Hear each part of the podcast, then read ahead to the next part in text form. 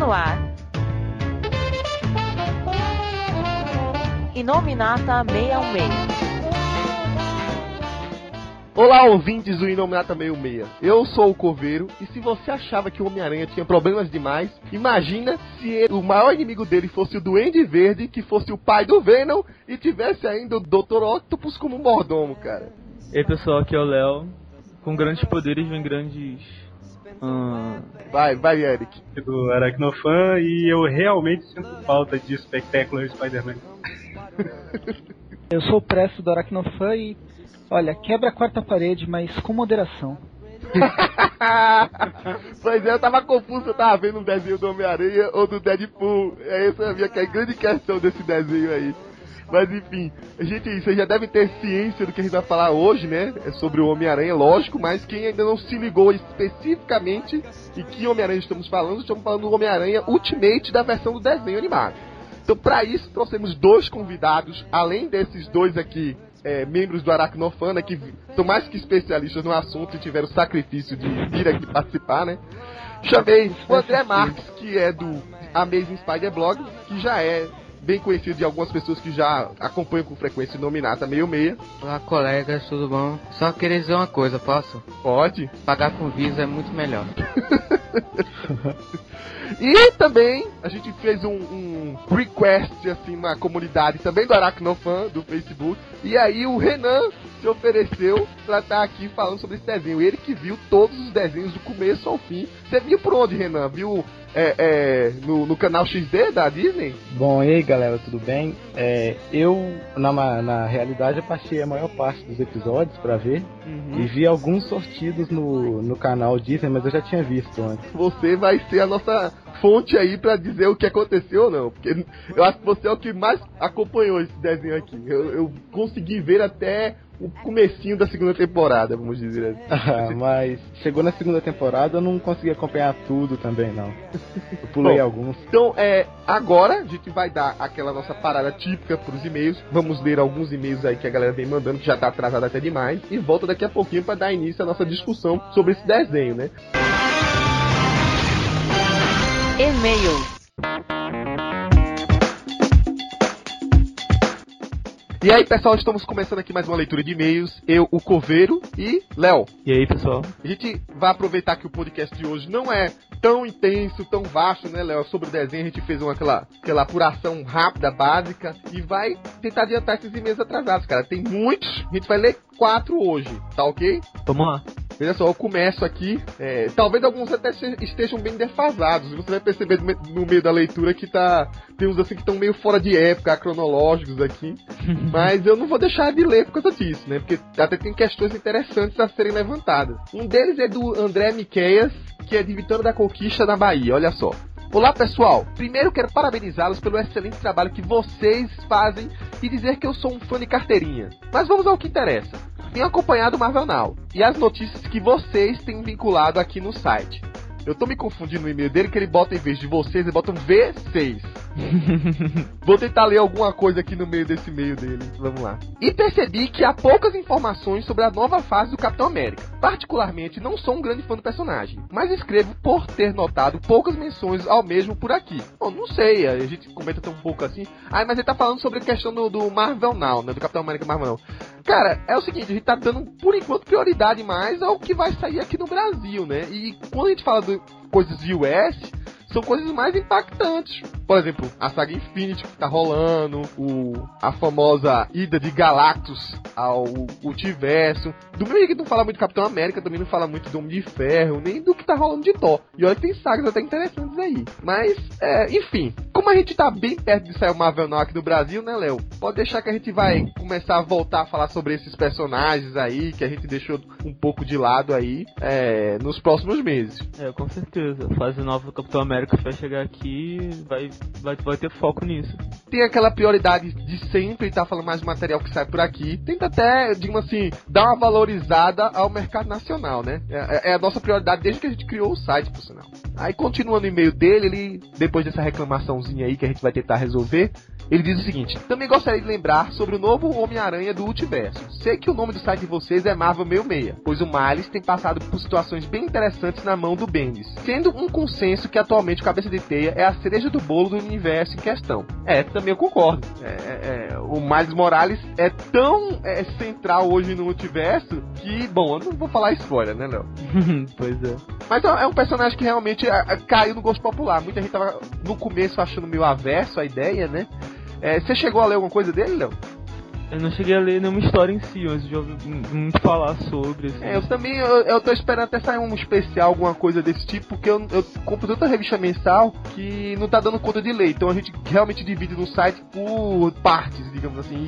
E o Kim e o Jefferson geralmente que cuida mais do multiverso. E eu não sei, pra mim eu acho que até a cobertura do multiverso tá, tá sendo bem abrangente, né? Tanto que a gente tá falando aí dessa saga que vai começar a sair nos Estados Unidos, que é a Cataclysm, né? Que é, envolve justamente todo o multiverso.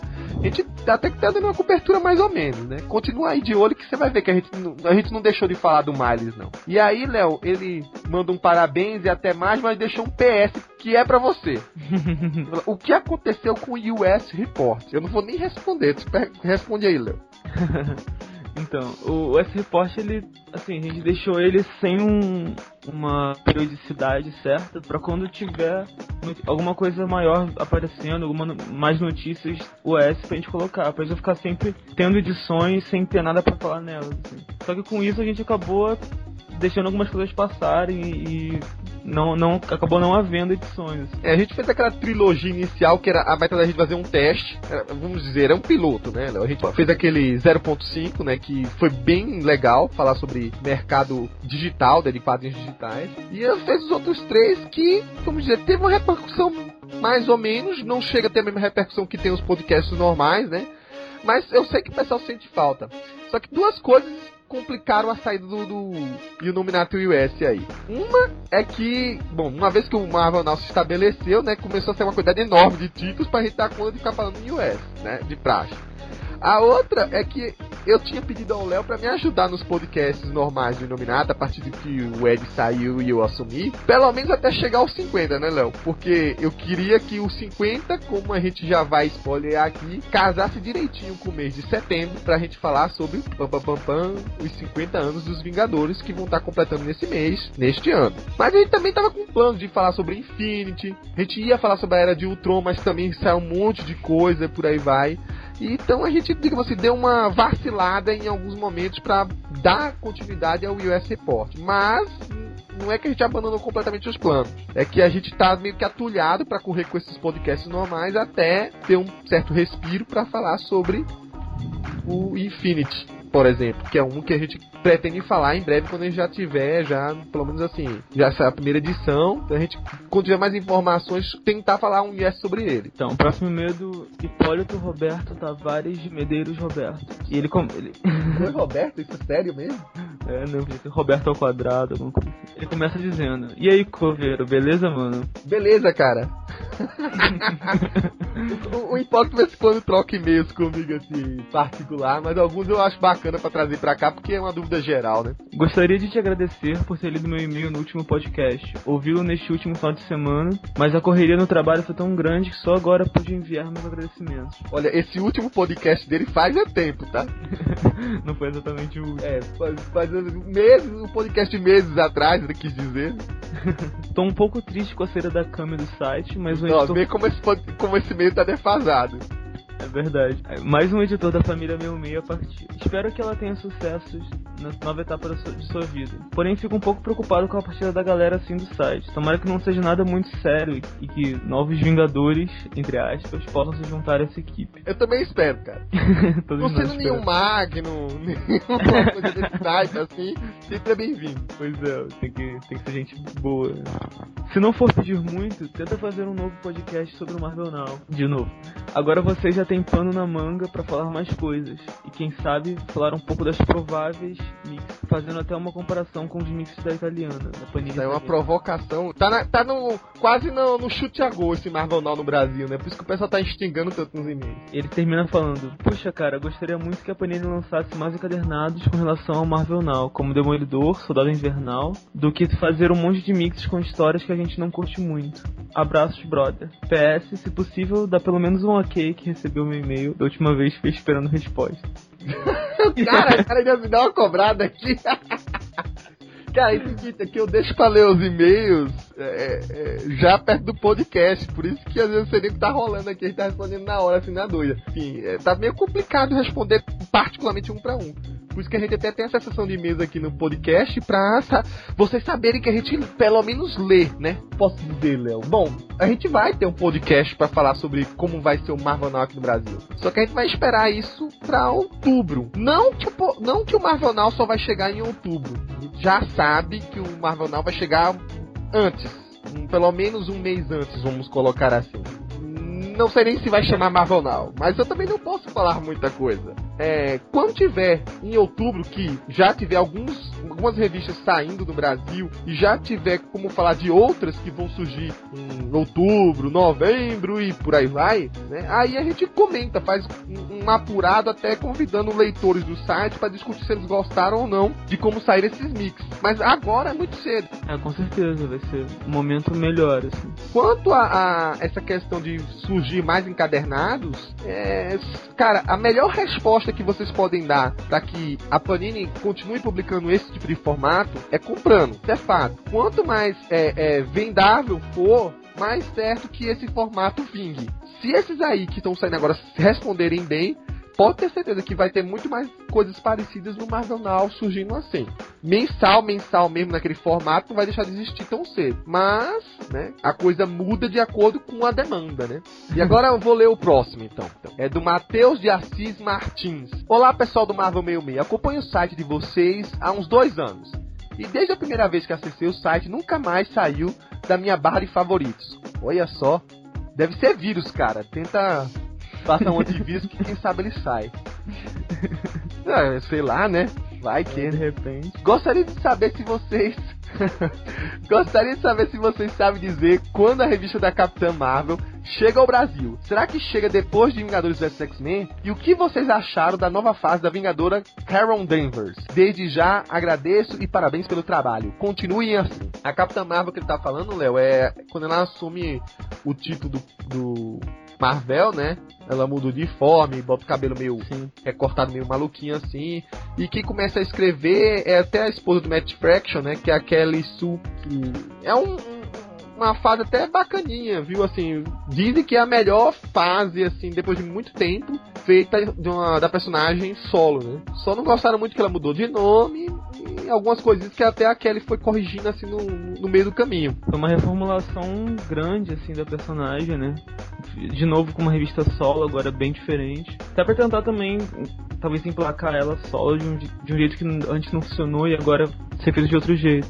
Essa revista tá sendo, ela foi elogiada na época que saiu, assim, fal- falando sobre valorização mesmo de uma personagem feminina forte e marcante, assim. E na época se elogiou essa tentativa de fazer uma personagem feminina na Marvel, uma certa figura de liderança e tivesse uma, tivesse uma presença forte. É, foi uma guinada até no jeito de ser da Karen Davis, né? Bom, eu acho o seguinte, como até agora não saiu, e a gente, como falou nos outros e-mails, tá beirando aí, já tá chegando uma Marvel Now aí no Brasil, é, é bem provável que essa revista já entre no mix Marvel Now. Foi assim que aconteceu na Itália, né? Ela entrou junto com a revista do Capitão América nova que lançaram lá. Aqui no Brasil, bom, eu não sei se ela encaixaria bem aí. É bem provável que eles mudem o mix até pelo gosto dos fãs, que há um tempo atrás foram uma das revistas mais execradas aqui no Brasil, né? Pessoal, ah, tira Miss Marvel, tira Miss Marvel de Vingadores e por aí vai. Se ela vier, né? É provável que venha. Eu acho que ela vem, por exemplo, num Avante Vingadores ou uma própria Vingadores, dependendo de como eles forem reformular a revista. O que eu posso dizer é o seguinte, antes da da estreia da revista, o novo uniforme e o novo título dela acabou meio que aparecendo, por exemplo, na nova Teia do Aranha, né? É o Homem-Aranha Vingador, onde sempre faz um team-up com os personagens, né? Aí ela vai tá, tá, inclusive na capa da revista. E ela também apareceu recentemente numa história dos Vingadores, curtinha, né? Só no, com o novo uniforme. Tem gente que pode ter até olhado e achado que é outra personagem, né? E aí, bom, querendo ou não, ela acabou já estreando, mas a revista solo não. Aí o Matheus termina o seguinte. É, desde já agradeço e parabéns pelo trabalho no site. Continuem assim. Bom, o próximo, o último e-mail de hoje é do Winston Confessor. Confessor. Não tenho certeza como se pronuncia. Ele é de Natal. Parece nome de personagem cósmico. Então, ele diz assim: Olá pessoal, descobri o M66 paralelamente à minha volta à leitura das histórias dos mutantes. E gostaria primeiro de parabenizá-los pelo trabalho. O site é muito bom. Obrigado. Em, seg em, segundo lugar, tenho uma grande dúvida. Em qual história, saga, Jean Grey morreu pela segunda e até agora definitiva vez? Foi exatamente a segunda, ela já morreu várias. Não, mas morrer, morrer, morrer mesmo, acho que foi a segunda mesmo, viu? É, talvez até a primeira, né? Se é, supondo da história do casulo lá, que não era casulo, enfim, né? É, pois é. Então a gente falou sobre isso no podcast da Fênix, link aqui. E a história mesmo que ela morreu pelo, pela vez mais recente foi na, no final da fase Morrison, na, na saga Planeta X, Planeta X, em que ela precisava salvar os X-Men e aí ela ela, o Wolverine tava indo pro Sol, num asteroide, aí ela, ela conseguiu ativar a Fênix e voltar pra Terra, e o Magneto, que na verdade que era o personagem Shorn, que virou Magneto, que virou Shorn de novo, é confuso mesmo. aí ele Essa tava... maluquice aí, teve uma criatura que você não sabe direito o que é até hoje. Pois é. Porque assim, na verdade, ele era o Magneto infiltrado nos X-Men com identidade falsa chamada Shorn. Só que depois disso, a, o, o editorial da Marvel prendeu e disse que na verdade ele era o Shorn disfarçado de Magneto. E aí ficou uma coisa bem confusa, bem meio mal feita, assim, mas a história original era pra ser o Magneto o tempo inteiro. E esse personagem matou a Jean Grey e ela ficou morta. Depois teve uma pequena minissérie chamada Canção, Canção Derradeira da Fênix, que mostrou ela, meio que voltando e morrendo de novo e meio que se tornou uma. indo pra tal sala incandescente, se tornou meio que uma. algo maior do que um ser humano, assim, algo ligado à entidade Fênix, quase como uma deusa. Na verdade, nessa minissérie ela morreu várias vezes, é que ela ressuscitava e matava, ressuscitava e matava, né? Exatamente, na mesma página. Pois Talvez é. no podcast você entenda um pouco melhor. Se você ouve o nosso podcast, se você quiser ler esse material, assim, for mais do que suficiente para querer ler uma história do Morrison, né? Isso é a opinião pessoal minha, tá? É, eu gosto muito da história do Morrison. É, como é, acho que é o penúltimo encadernado da, que saiu pela Panini dessa linha Novos X-Men, que é o Planeta X. Bom, Léo, então com isso a gente já cumpriu nossa missão, quatro e-mails aqui. Quem quiser mandar mais perguntas pra gente, sugestões, discutir até um coisa sobre um podcast que a gente já gravou. É bem, é bem bacana ter esse retorno, né? Que vocês ouviram e ter uma ideia diferente do que a gente falou, ou adicional por aí vai. Manda um e-mail para inominata.marvel66.com ou tem aí esse novo formulário de contato no nosso site, você escreve nele e aí te é direcionado para um outro e-mail, mas aí o que for direcionado ao nosso podcast a gente vai sempre mandando para ser lido aqui. Então agora a gente tá nosso tempinho certo para dar continuidade ao nosso podcast sobre o desenho Ultimate Spider-Man. We gotta talk. I want to SEAL train you to be a better Spider-Man. The ultimate Spider-Man. And how ultimate is ultimate? Bom, a gente pode considerar esse desenho do Ultimate Spider-Man como sendo oficialmente, vamos colocar dessa maneira, o primeiro desenho da parceria Disney com a Marvel.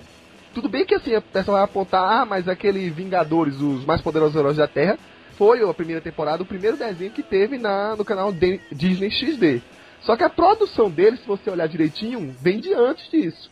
Ele já estava sendo feito, imaginado antes. Tanto que se vocês observarem bem, a Disney propositalmente cancelou esse desenho é, de forma prematura, mesmo tendo o sucesso que teve, não se adequava com a ideia que ela queria ter para criar o um universo cartunesco que ela tem. Vocês percebem drasticamente como acontece aí no Homem-Aranha, que é bem mais infantil do que o desenho dos mais poderosos heróis da Terra, né? E o Ultimate Spider-Man foi aquela coisa pensada assim por uma grande equipe. Pra você ter uma ideia, o Paul Dini, que já é famoso por fazer esses desenhos, principalmente na, na concorrência, né, na distinta concorrência na DC, foi escalado para fazer parte dessa equipe, para escrever, ou pelo menos para idealizar a maioria dos, dos roteiros iniciais por aí vai. Junto com Brian Michael Bendis, que é o cara que realmente criou o Ultimate Spider-Man, né? Dos quadrinhos, né? Ele rejuvenesceu o Peter, ele recontou as histórias de uma maneira muito mais atualizada, é, e que foi um sucesso, tá até hoje aí, né? Tudo bem que o Peter não, mas o Homem-Aranha sim. mas é, juntou isso com uma, outra, uma quantidade de roteiristas de, de renome mesmo. Você que trabalhou muito tempo com o próprio Aranha nos quadrinhos, né? Você tem uma ideia da lista, é, além do Jeff Loeb, que é o grande produtor, né, hoje em dia é o cabeça da Marvel TV, né, pelo menos a parte de animação, tem o, Joey Kelly, é, já escreveu recentemente até, depois dessa fase nova, né, do One More Day, o Joey Case, o Steven T. Seagal, e aí um cara que é mais desconhecido da área dos quadrinhos, que é esse Duca Rulou. Então, é, ele tem um histórico não só grande de trabalhar com essa parte do Homem-Aranha, mas também com outros desenhos, tipo Ben 10, que já é também um desenho que faz sucesso com a, com a criançada. Mas aquela expectativa toda, principalmente por ter um desenho desse suporte, dessa magnitude, é, com essa quantidade de nomes famosos, meio que caiu do cavalo no primeiro, nos primeiros episódios. Principalmente por causa do teor do, do que esse Homem-Aranha é, demonstra, né? É, o Marcelo brincou muito essa história de quebrar a quarta parede, mas com moderação, e a coisa que mais acontece nesse desenho é isso. É um desenho que a piada prevalece em cima de qualquer outra coisa, inclusive até da lógica da história. Então, diante disso, eu vou passar até vocês falarem o que, é que vocês acham do jeito que foi construído esse desenho, né, do tipo de história, e, e se quiserem fazer uma comparação com outros desenhos, fiquem à vontade. Então, eu comecei a assistir para fazer porque gosto do Homem-Aranha e tal. Eu tentei fazer review desse desse desenho, mas meu, é muito triste. Eu achei que ia ser um a toda a equipe envolvida, como você disse. No início tem a chamada é Men of Men of Power, alguma coisa assim, eles são chamados. Que é os Men nomes que trabalham, né? Os, os, grandes nomes do, tra do trabalho, coisa assim. E são nomes bem, bem poderosos. Assistindo todos os desenhos, você sente que existe algum um dedo autoral nesse, dessas pessoas, sabe? Parece que eles tentaram fazer alguma coisa boa e eu acredito que a própria Disney, a edição, né, o, a, o editorial que, que impossibilitou fazer uma história melhor. É um saco, simplesmente é um saco assistir essa o Homem-Aranha toda hora parando, o Peter toda hora parando o que está acontecendo para explicar quem que é aquele personagem, quem que não é ou, nossa, estou pensando numa piada. Parece que. Parece uma história de, em quadrinhos do X-Men no, nos anos 80. Esqueci o nome do, do autor. Que o cara coloca tanto, tanta caixa de texto num, num, que, a, que deveria estar acontecendo no mesmo segundo que não dá tempo do cara pensar em tanta coisa. Tô falando do Claremont, não. Né? Do Claremont, é.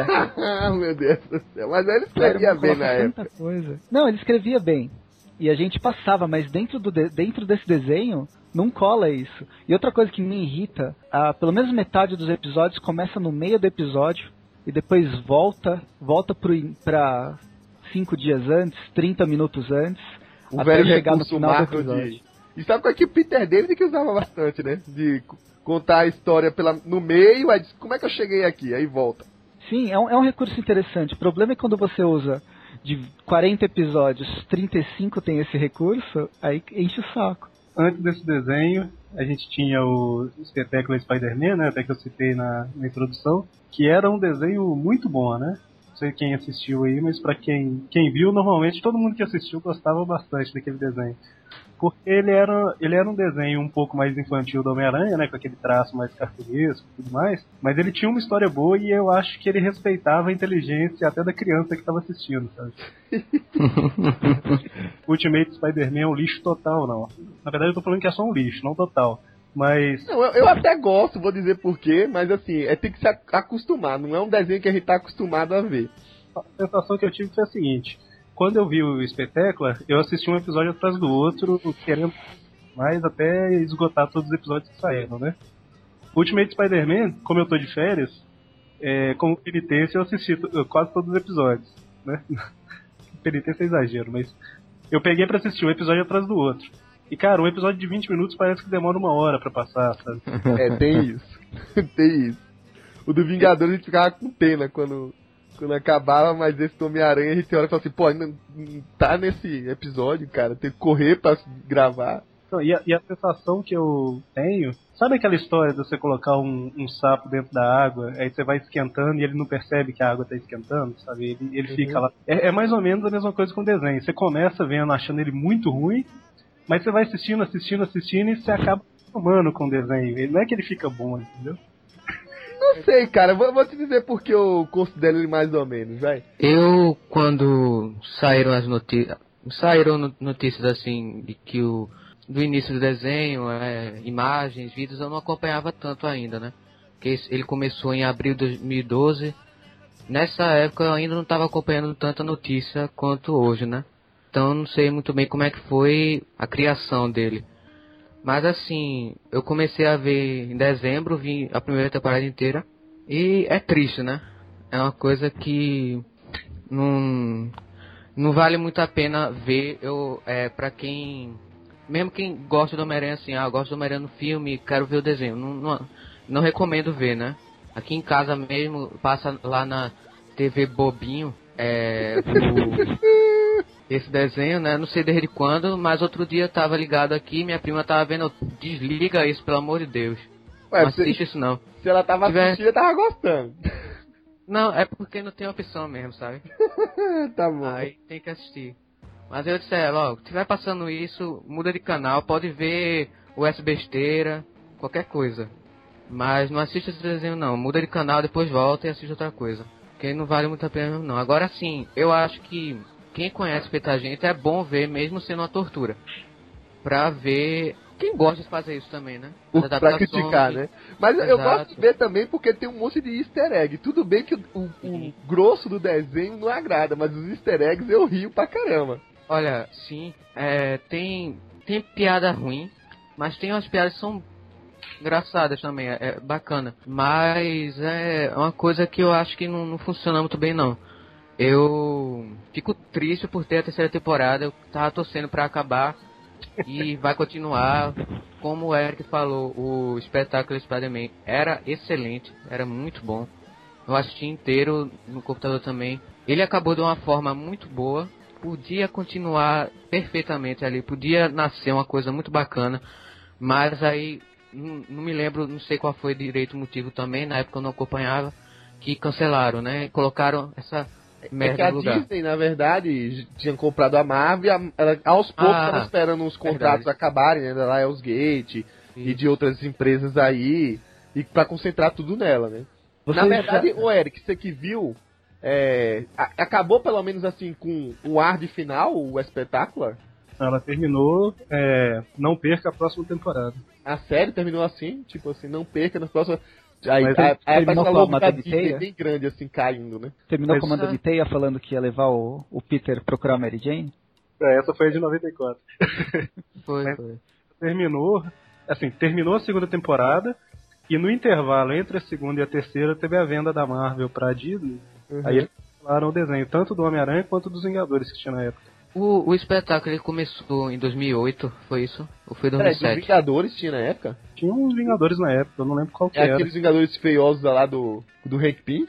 Não é um meu desenho favorito do Homem-Aranha, ainda mais pra mim que sou muito, muito fã, né? Eu só fico imaginando que nos quadrinhos os vilões chamam ele de chato, que ele fala muito, mas se ele falar igual ele fala nos desenhos, cara, ele é muito chato. É, então assim, esse desenho é o que me marcou pra dizer, olha, se Homem-Aranha é chato, é assim, ó. Cara, eu ficava sem paciência no meio do, do episódio não aguentava mais. E eu ainda tinha cara de pau de colocar a minha namorada pra ver. Caraca, você, tipo assim, tava num momento de querer torturá-la, meio sadomasoquista. Assim. Cara, eu não sei, eu cismava assim, ah, eu quero ver Homem-Aranha, porque eu sou, eu gosto muito, eu acho ele muito bonito visualmente, né? Os traços são bem feitos e tudo mais. Apesar de que o desenho não é do Homem-Aranha em si, né? É mais dos amiguinhos dele lá, que eu não entendi para que colocar aquele, aquele povo todo. Eu entendi, mas daqui a pouco eu... São os jovens vingadores. É mais que isso, mas vocês vão entender a teoria do Quinho que não está presente porque o microfone dele pifou depois. É, vai ser muito bom quando me explicar, porque eu ainda não consegui entender qual a utilidade deles ali. É, eu não sinto o Homem-Aranha, sabe? Eu sinto eles.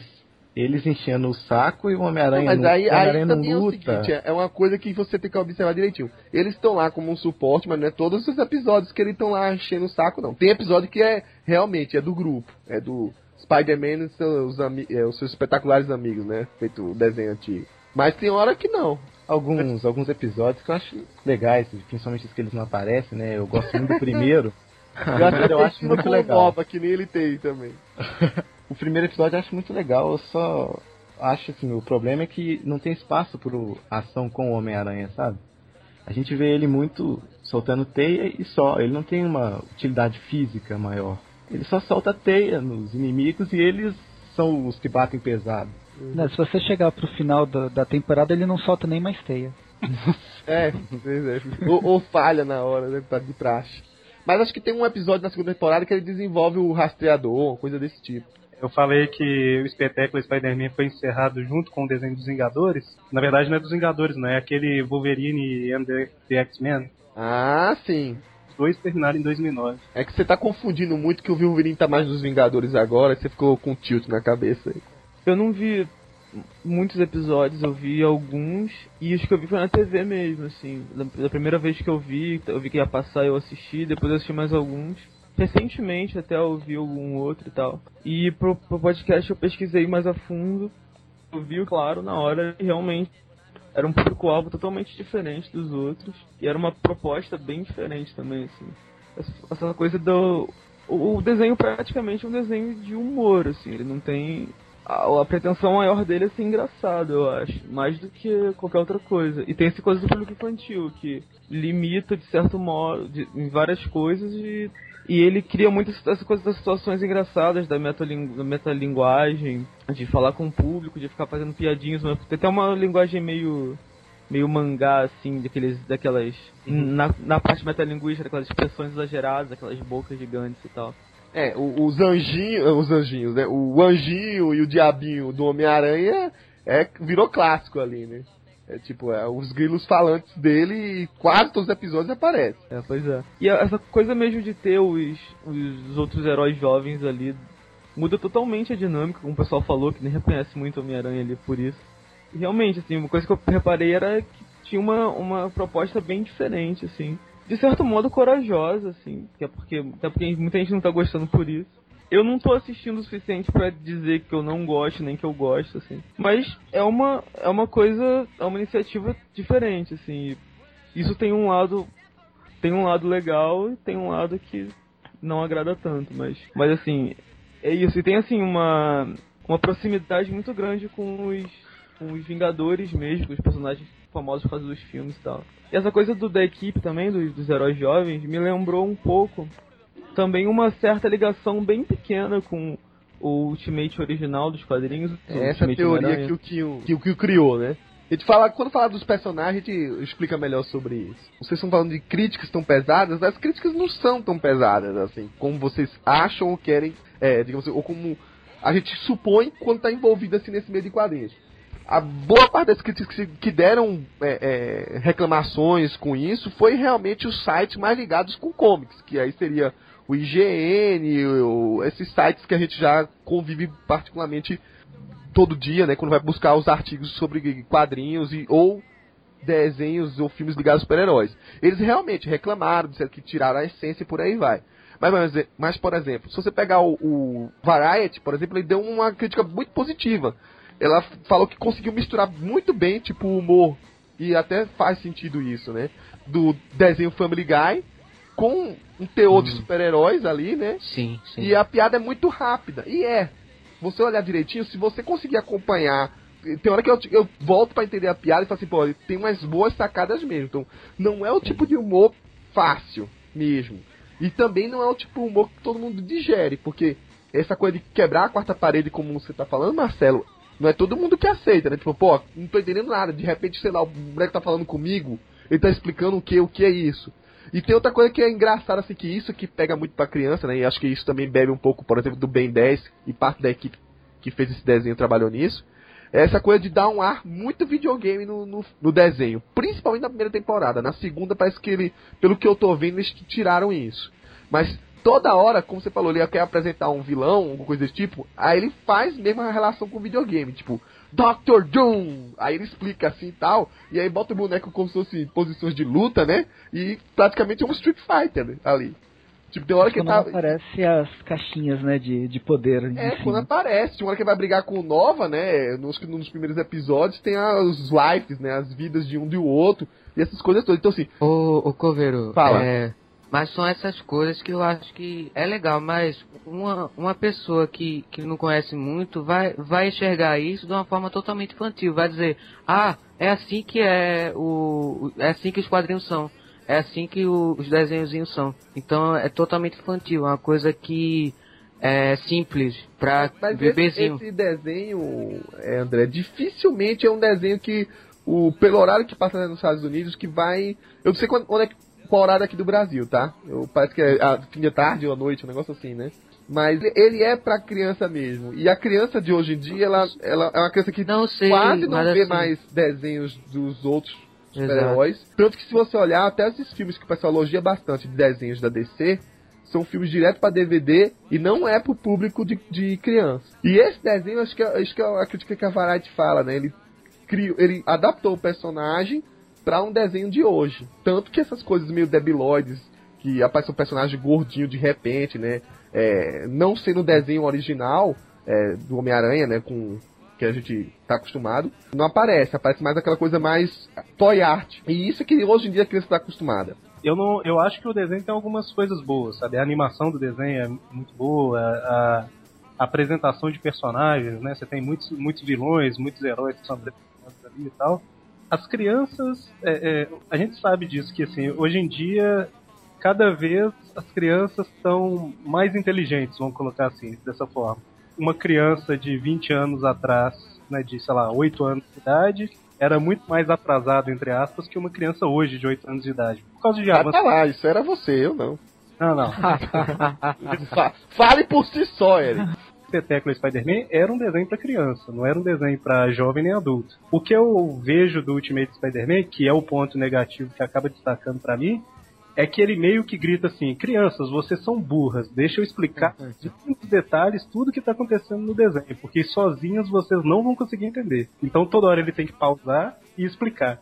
Mas Entendeu? eu não acho que isso seja por achar a criança burra nem nada. Eu acho que é proposital mesmo pra dar uma coisa iconográfica ao desenho, entendeu? Não é. Se, Quem trabalha. se você pegar um exemplo do desenho dos anos 90, ele não. E o desenho dos anos 90 é muito mais sério. Ah, são muito mais fiéis aos quadrinhos, por aí vai. Mas ele é um desenho hiper chato que eu, eu acho que eu prefiro entre os anos 90 e esse, eu ainda prefiro esse, porque esse aqui, pelo tipo de humor que eu tô acostumado, que é esse que eles estão falando, que é o humor mais engraçado, rasgado, eu vou rir muito mais. O outro desenho, eu vou. Posso até ver uma outra referência dos anos 90 lá, dizer, olha, igualzinho que eu li e tal, mas é, datou, na minha opinião. Esse aí, como eu falei, ele tem uns sérios erros assim de você acompanhar e, e se você ver seguido, lascou, né? Por justamente não ter uma coisa mais profunda, no- é que eu falo, é um desenho mais simples, mas não idiota. Ele é simples porque ele quer ser simples, ele não quer evoluir demais, que até ele quer que os episódios tenham a sua independência. Na minha opinião, acho que é assim que eles montam, né? É, mas e- ele não acha ele meio idiota nem nada desse tipo. É, na verdade, acho que o, o, o ponto aí é o seguinte: é meio que Wolverine, Wolverine Origins. Quem não é fã do personagem gosta, sabe? Então, assim, por exemplo, você já comentou comigo que você não lê muito Homem-Aranha e tal. Normalmente, a- é, vou colocar 90, 95% dos fãs de Homem-Aranha, o desenho que eles mais gostam é justamente o dos anos 90. Então, não, eu, eu leio bastante Homem-Aranha, mas é a mesma coisa, se você pegar X-Men hoje, você vai dizer pra mim, ah, mas ah, quem é fã mesmo dos X-Men ah, gosta mesmo do X-Men dos anos 90. Eu digo, eu não. Eu acho que um dos, os desenhos mais ousados do X, dos X-Men até hoje foi o Evolution por ele chutar o balde e querer adaptar o desenho. É, é, eu acho que o problema é esse, é o povo ficar meio que preso a uma coisa e ficar re- querendo repeti-la mesmo, não querer estar aberto a surpresas ou a readaptações ou, ou a visões novas da coisa. Então, eu acho que o, o problema, na verdade, é mais. É outro. Pra que, público que é esse desenho? Ele é infantil, mas pra que idade? Você tem Ben 10, ele não é tão burro assim na, na forma de apresentar os personagens, ele tem uma narrativa. O próprio X-Men Evolution, eu gostava da série, ele era simples no início, depois foi se as histórias foram ficando é. mais com- com- complexas.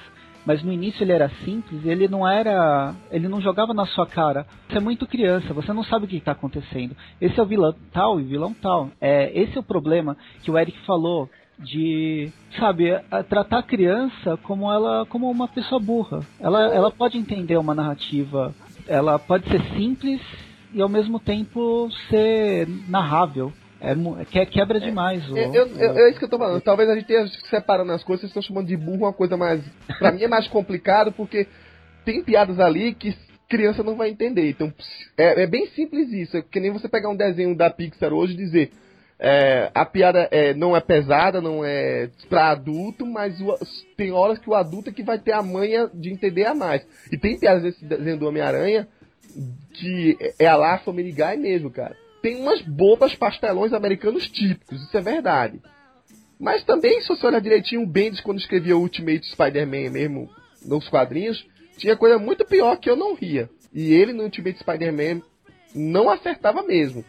Ele- a piada que ele, Homem-Aranha dele faz nos Vingadores é uma, e a que ele fazia no Peter Ultimate é outra totalmente diferente, que não, dá, não colava sempre. Eu acho que esse desenho ele não trata as crianças como burras. É que ele tem uma, uma mentalidade assim, ele é mais bobo um pouco, não, não é tão sério. E eu acho que ele erra nos momentos em que ele tenta contar piadas quando ele faz episódios mais sérios um pouco, como o final da primeira temporada na saga do Duende Verde ou algo assim. E essas piadas elas funcionam muito bem no episódio que eu gosto muito, que é um episódio que não é sério, que é quando ele vira o porquinho aranha lá, o Loki Aquele transforma foi ótimo, cara. Um Aí, o, aí funcionam as piadas, entendeu? Nos momentos sérios, que eles tentam ser sérios, é que não funcionam. É, é isso que, que talvez seja um negócio que a gente vai ter que repensar se for acompanhar esse desenho não. Essas quebradas que ele dá. Mas é que tá. Será que vale a pena mixar episódios assim e episódios escrachados? Porque o público é o mesmo. Aí vai ter público que gosta de episódio escrachado, feito esse do Porco Aranha, feito do Deadpool, feito do. O que ele vai cuidar do Hulk, porque o Hulk tá doente. Então, É, teve um desenho- episódio. excelentes episódios, mas que realmente estão ao inverso de outros episódios mais sérios. O grande lance aí é que realmente o desenho é um desenho de.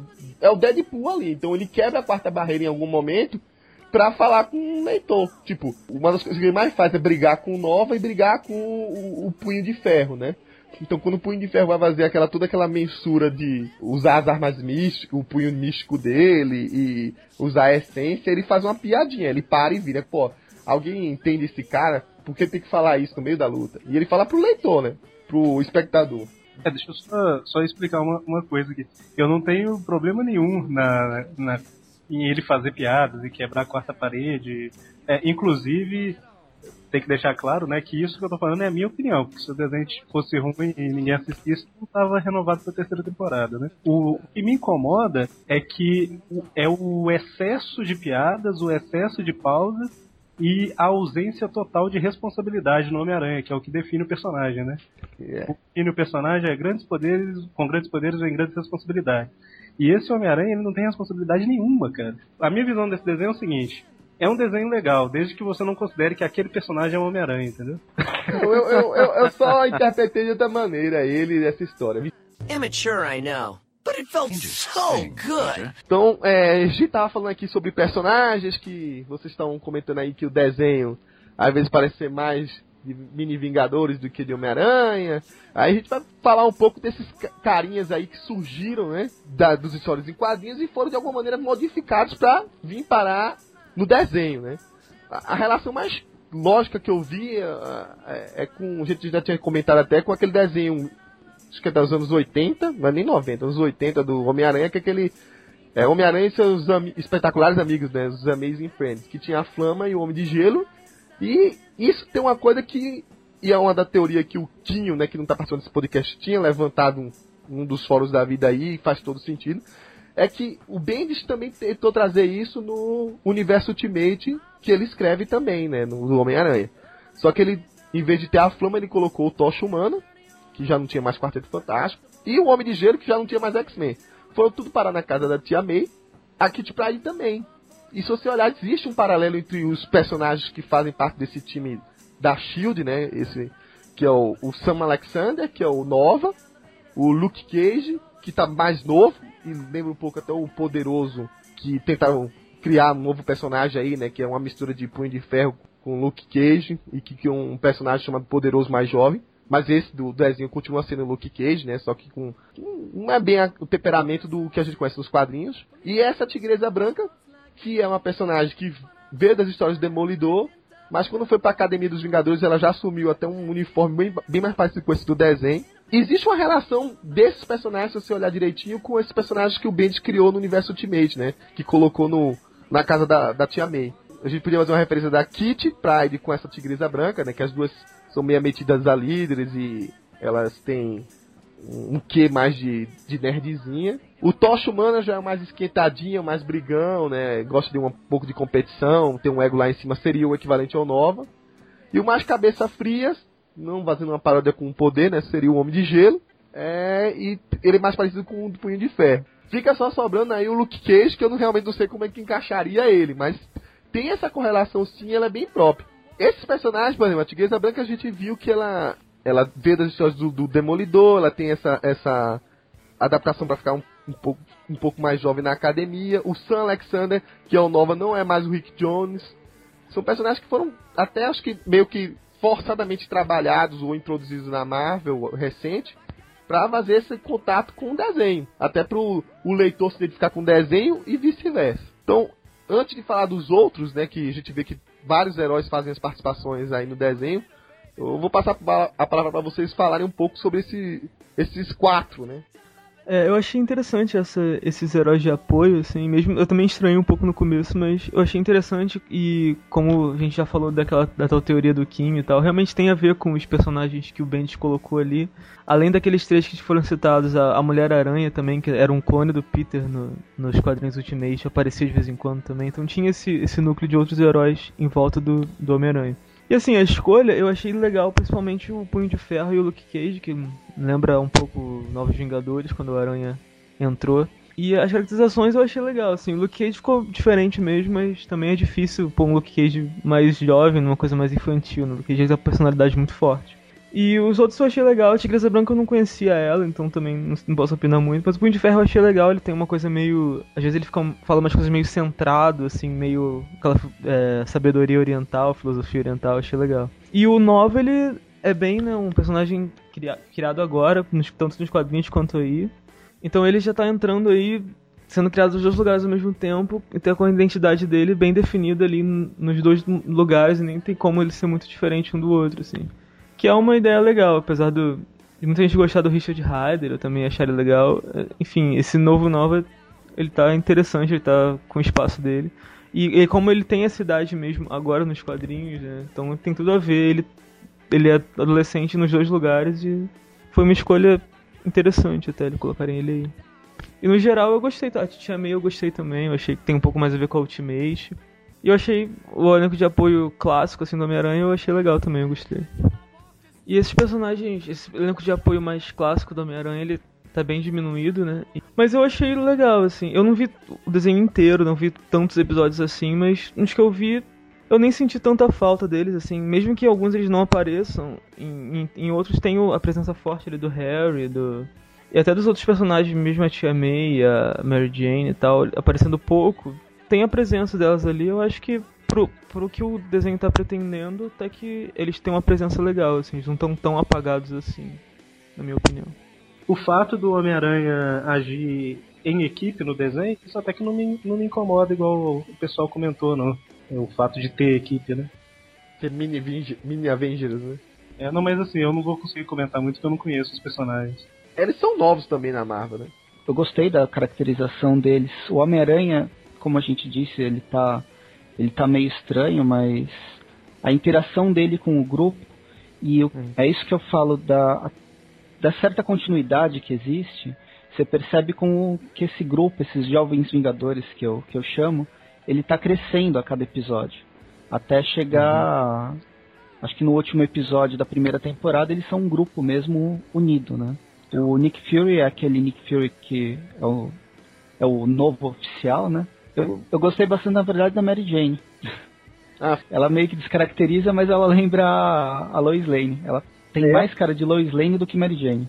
É porque ela é É. muito mais repórter, né? Que a ideia dela é justamente de entrar no Clarim e por aí vai. Do que Tanto que modelo, né? eu... Sim, tanto que um episódio que eu gosto, que eu gostei, acho que é o sétimo.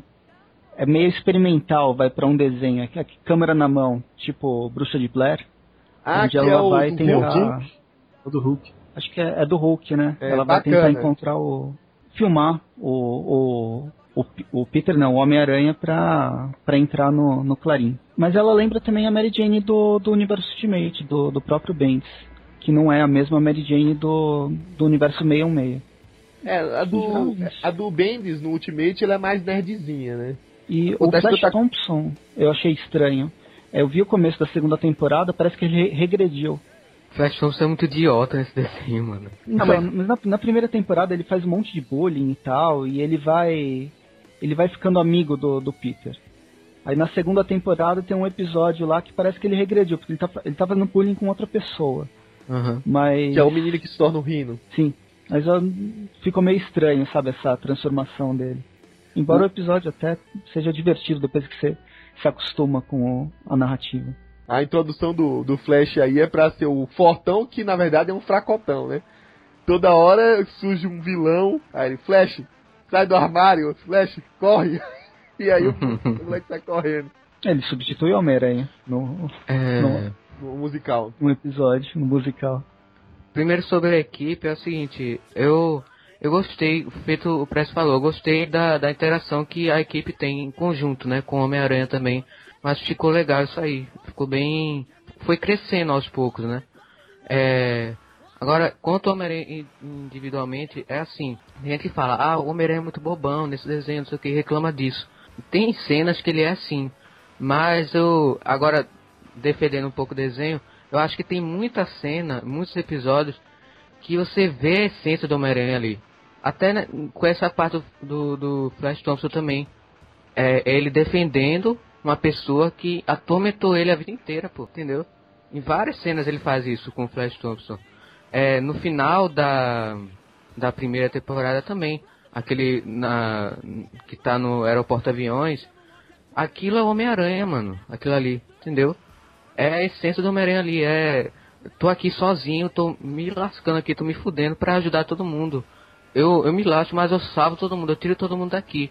É, esse é o Homem-Aranha que eu enxergo, entendeu? E tem cenas que você vê isso. Só que o, o que atrapalha é esses contrapontos que tem. Às vezes ele é de um jeito, às vezes ele é de outro. Isso eu acho que é até normal, muita gente é assim. Mas não fica. Não fica Natural. muito bem introduzido isso. É, não fica. Não fica muito bom. Mas é, é isso que eu acho do bom. No, no Homem-Aranha é isso. Foi a essência total ali do personagem. Excelente, em, em algumas cenas, claro. Acho que eu, exemplos acho que eu comentei, né? Eu não tenho muito o que falar dos outros personagens. Não por não conhecer muito, que eu realmente não conheço tanto. Mas é uma versão deles mais jovens, né? Então eles não têm que seguir muito certo o que eles eram, porque adultos eles têm outras coisas, né? são de outro jeito. Por estarem mais jovens, eles têm uma liberdade maior um pouco. Só o Homem-Aranha, que tá mais ou menos na idade que ele começou, podia ser um pouco menos bobo, mas até que justifica pela idade né, que ele tem lá.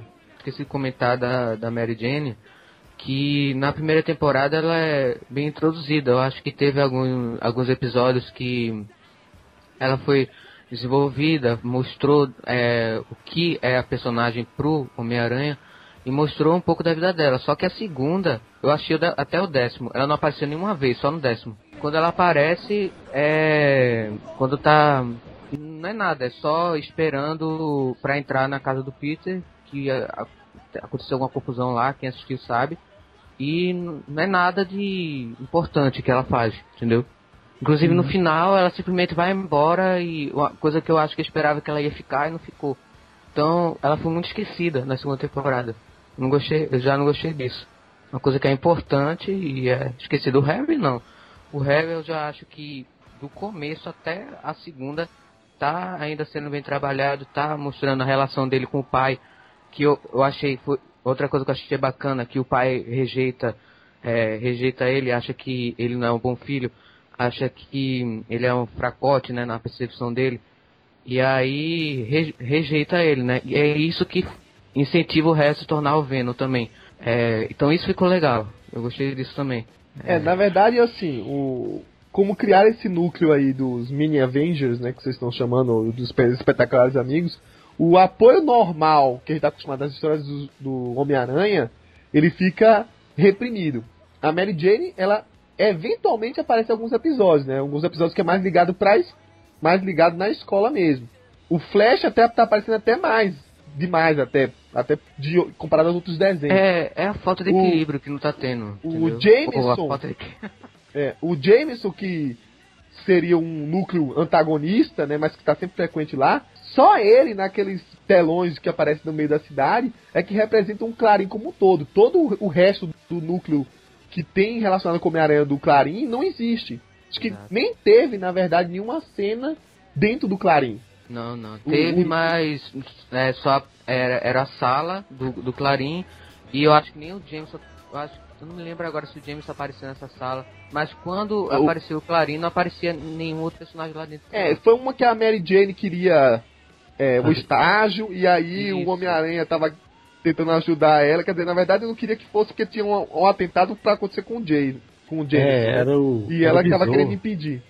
E a única pessoa do núcleo mesmo, vamos dizer assim, normal, né, do, do Homem-Aranha, que tá frequente, e, e, acho que tá até muito mais modernizada do que tá no Ultimate, é a Tia May. Porque a Tia May tá velha completamente moderna, que faz tudo, faz trilha, faz corrida, quer curtição, por aí vai. Claro que tem um pouco de exagero da mente do Peter que força a barra para dizer que a minha tia tá exagerando, né? Ela só quer fazer as coisas de moleque agora.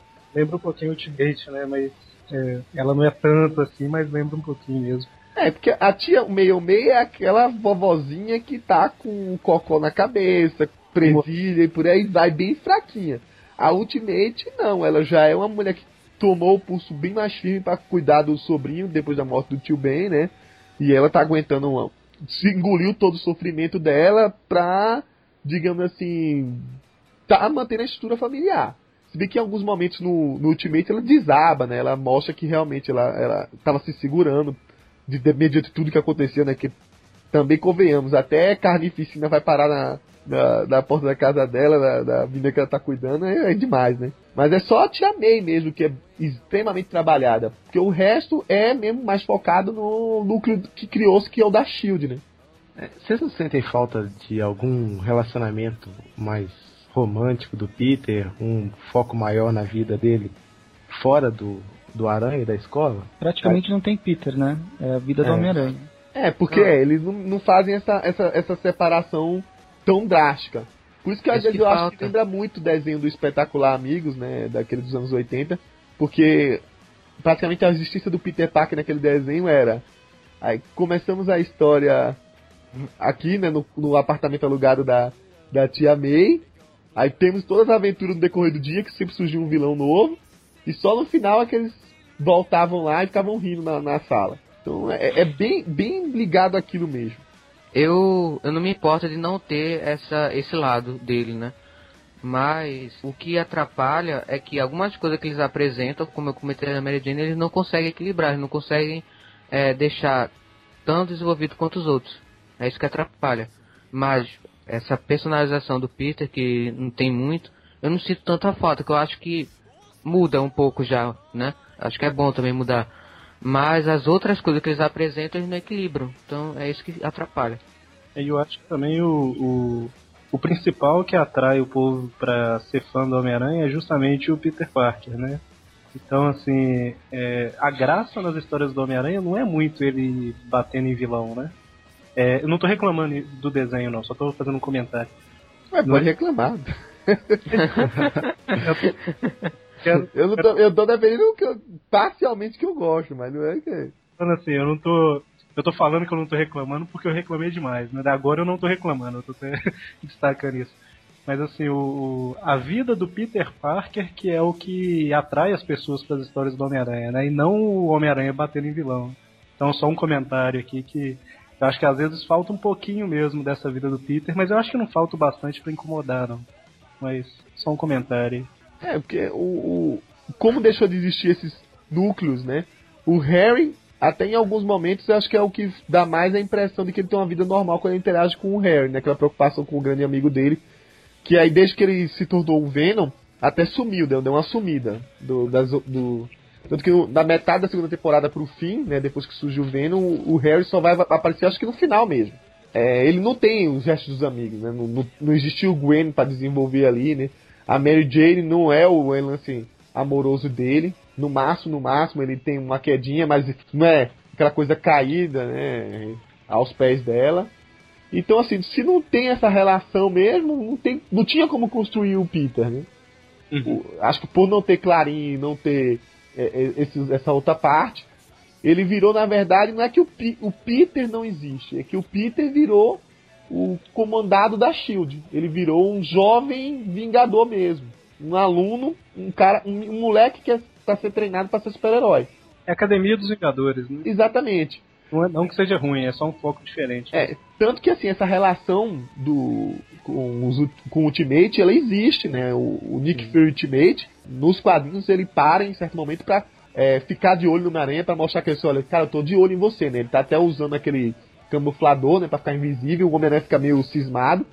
Fala assim, estamos de olho em você porque a gente quer que você entre no caminho certo, né? Porque tem aquele outro lado, né? ele podia virar um vilão.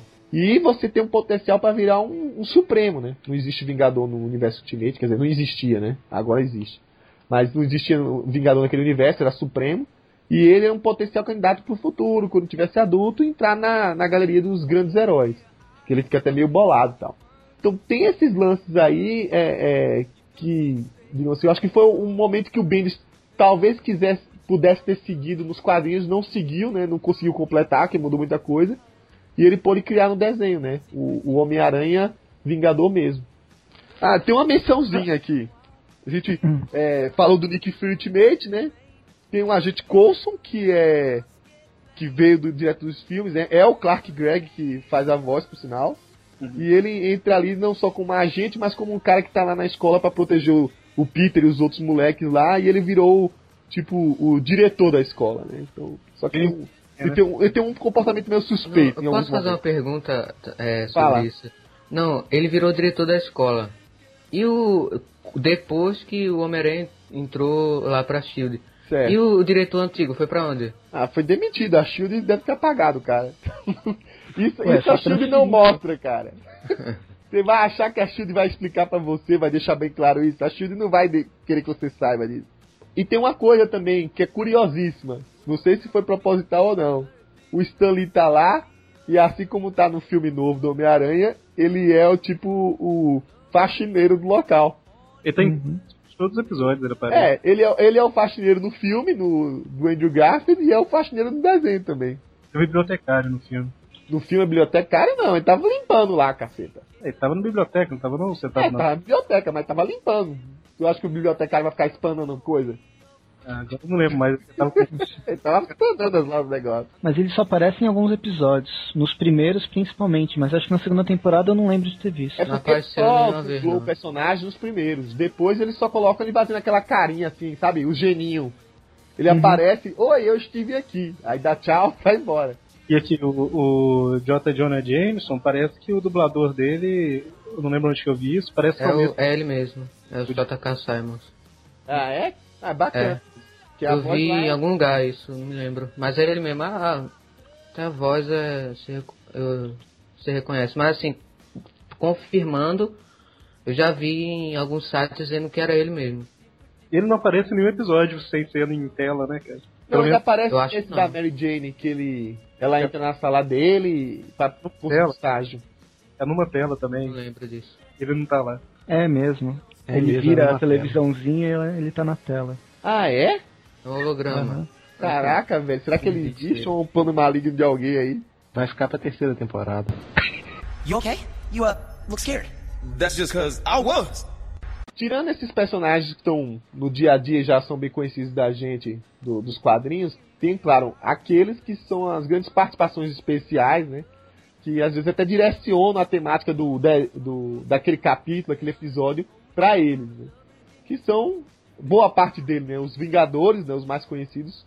Vamos que aparecem na primeira, na primeira temporada. Thor, Hulk, Capitão América, é, Doutor Estranho também apareceu pelo menos em um episódio. Tivemos também na segunda temporada Gavião Arqueiro, enfim. Wolverine. Ah, não vou lembrar de todos aí, eu até vou passar para vocês verem quais são os que mais chamou atenção e quais são os episódios que mais marcaram. Mas enfim, foi uma maneira deles não só fazer a ligação do personagem com o, o universo Marvel estendido, né, como um todo, já que é, é o primeiro desenho é, da Disney per si, né, sobre a Marvel. É, e como a gente já viu, né, foi falado recentemente, esse desenho, segundo Jeff Loeb, está vinculado sim com o novo desenho dos Vingadores, né, o Avengers Assemble, ou seja, foi proposital, inclusive, que alguns uniformes sejam parecidos, pelo menos o Capitão América é igualzinho no, o dos Vingadores novo com o desenho do Homem-Aranha, para ter esse vínculo futuro, né, expandir. Se vocês olharem alguns episódios ali, até tem referências com histórias clássicas. Um que mais me chamou a atenção foi o primeiro do Thor, ou o primeiro ou o segundo, agora não me lembro, que faz aquela referência com quando no momento que o Loki transforma o Thor no Thor Frog, né, que ele conhece o, o Porcinha e vive aventuras e, e claro, o Homem-Aranha tem que dar um jeito de lidar, de, de reverter a magia, né? Primeiro. E aí fica uma, a graça, uma, o, o, o, sapo segurando um martelo, né? Tem muita gente que vai olhar aquele desenho e achar uma idiotice, mas isso aconteceu de fato, e foi numa fase clássica do Walter Simonson, né? E que todo mundo referencia até hoje, né? O, o Porcinha tá aí a, até no, nos Pet Avengers. E outro episódio que me chamou bastante atenção, também vinculado, foi é, a, a volta do Loki para se vingar do Homem-Aranha, quando ele transforma o Homem-Aranha no Spider Ham. Ham de presuntinho, né? De presunto que faz uma, uma relação com o personagem da Warner, né? O, o, o Gaguinho. E teve, teve a revista do Spider-Man nos anos 80, era É. E o, o Coesado adora esse personagem. Então provavelmente quando criaram esse episódio aí foi justamente para fazer essa ligação. E apesar de ser uma coisa completamente escrachada, que ele tá toda hora tentando lutar contra o Loki, fugindo do discurso, é, fugindo do Scourge, né, do executor e dos outros Asgardianos para não virar comida, né? Surge o Nova fazendo piada, enfim. É um tipo de episódio como um, a gente tinha até discutido no bloco anterior, que é completamente escrachado, que é o novo estilo do desenho, né? É, logo, logo que eu vi essas participações, as primeiras que eu vi eram do, dos heróis dos Vingadores, Homem de Ferro, Thor e tal. E tem bem a ver, me, me, fez pensar bem no, no filme mesmo, né? Nos, nos filmes dos Vingadores e dos heróis, dos dois personagens dos Vingadores separados, que estão muito populares agora. Eu achei que tem um pouco a ver por isso também, de ligar o Homem-Aranha bem esse universo pro público, pro público ver, pro público ter certeza que eles estão ali no mesmo universo e que para gostar dos dois e para atrair atenção para ambos, tanto pro Homem-Aranha quanto pros Vingadores. As participações eu achei legais, assim. A do Wolverine é muito interessante por essa coisa de e ser baseado numa, numa revista do Ultimate Spider-Man que o próprio Bendis escreveu. Só que agora tá numa versão um pouco mais suavizada, né, pro público mais infantil. Mas ficou bem legal, assim, a adaptação. O que eu vi mesmo, o episódio das participações, foi o Homem de Ferro. E eu achei legal que o Homem-Aranha coloca aquela armadura do Aranha de Ferro, né, igual no, nos quadrinhos. Eu não me lembro direito se era o próprio Homem-Aranha, se era um outro personagem, um vilão, mas enfim, tem aquela, essa participação dessa armadura que eu achei legal. Não, foi o Homem-Aranha que o Homem de Ferro quis tornar ele mais Ultimate do que ele estava sendo Ultimate, né? Deu aquela armadura do Aranha de Ferro pra ele. é, que eu fiquei um pouco na dúvida agora se era isso, mas é. Eu achei legal. Foi um dos episódios mais divertidos também que eu achei, apesar do pessoal não gostar muito, né? Porque tá, criar, criou uma nova origem para essa armadura. Não tem nada a ver com guerra civil nem nada, mas foi engraçado. É, pois é. Mas também, assim, mesmo na Guerra Civil, né? Não é tão diferente assim, porque o Homem de Ferro deu essa armadura pro Peter e tal. Teve essa coisa meio. meio de. meio paternal, meio de mentor, assim. Então, mesmo não tendo nada a ver com a Guerra Civil, acho que foi uma adaptação legal, assim. Eu separei alguns episódios que eu achei mais interessantes. Teve esses dois que foram falados, já falei aquele da Mary Jane. E teve um, um episódio 15, que o, foi uma referência a Star Wars 007, quando o Peter Parker entra na, no aeroporto aviões e ele tá tomado pelos agentes do Zodíaco. Ah, sim, sim. Quem Aí escreveu aquele episódio o foi o foi o Bendis, inclusive. Tem esse episódio, eu achei muito engraçado, muito divertido, tem umas referências a Star Wars muito legais. Aquela eles entrando pelo duto de esgoto, por aquele encanamento, que... duto de esgoto, é. É que cai lá no... e acha aquela e máquina de etiquetar. Pois é. Tem até uma no Família da Pesada tem um episódio ótimo que eles encontram um, quando eles entram nesse duto eles encontram um, um sofá. É sempre ah, eu lembro disso. Eu, mas esse foi um episódio bem grande, né, o, o Presto? Foi, foi um episódio Eu especial. nem assisto, eu nem conheço Star Wars direito, mas eu ri demais assistindo aquilo ali. Foi muito bom. E depois, no, ligar, já é, nos é, últimos nossa. episódios, nos últimos episódios teve o, o Capitão América, que ele, ele mostra, o, es- deixa o escudo dele pro, pros heróis, é um fica jogando pro outro, aí o Homem-Aranha joga pra, pra fora da, do aeroporto aviões e ele vai buscar no, no quintal do, do Doutor Destino. Também da, foi da embaixada la- lativeriana, né? Uhum. Cara, esse aí foi muito engraçado, porque é aquela típica merda que a gente faz, né? Tipo, quebrar uma coisa e perder e ter que arrumar, né? E é bizarro, enquanto o, o escudo vai pulando, ele vai passando por praticamente todos os personagens da, do desenho, né? Primeiro pelo Homem de Ferro, passa pela Tia May, passa por um monte de gente. Inclusive o Ardiloso, que é, o, é um dos pri- principais vilões do Homem-Aranha nesse desenho, né? Cara, o ardiloso nesse desenho virou o que o Shocker é na revista quadrinho do, ulti, do Ultiverso, cara. O Ardiloso e o Batroc, né? Mas a gente fala deles depois. É.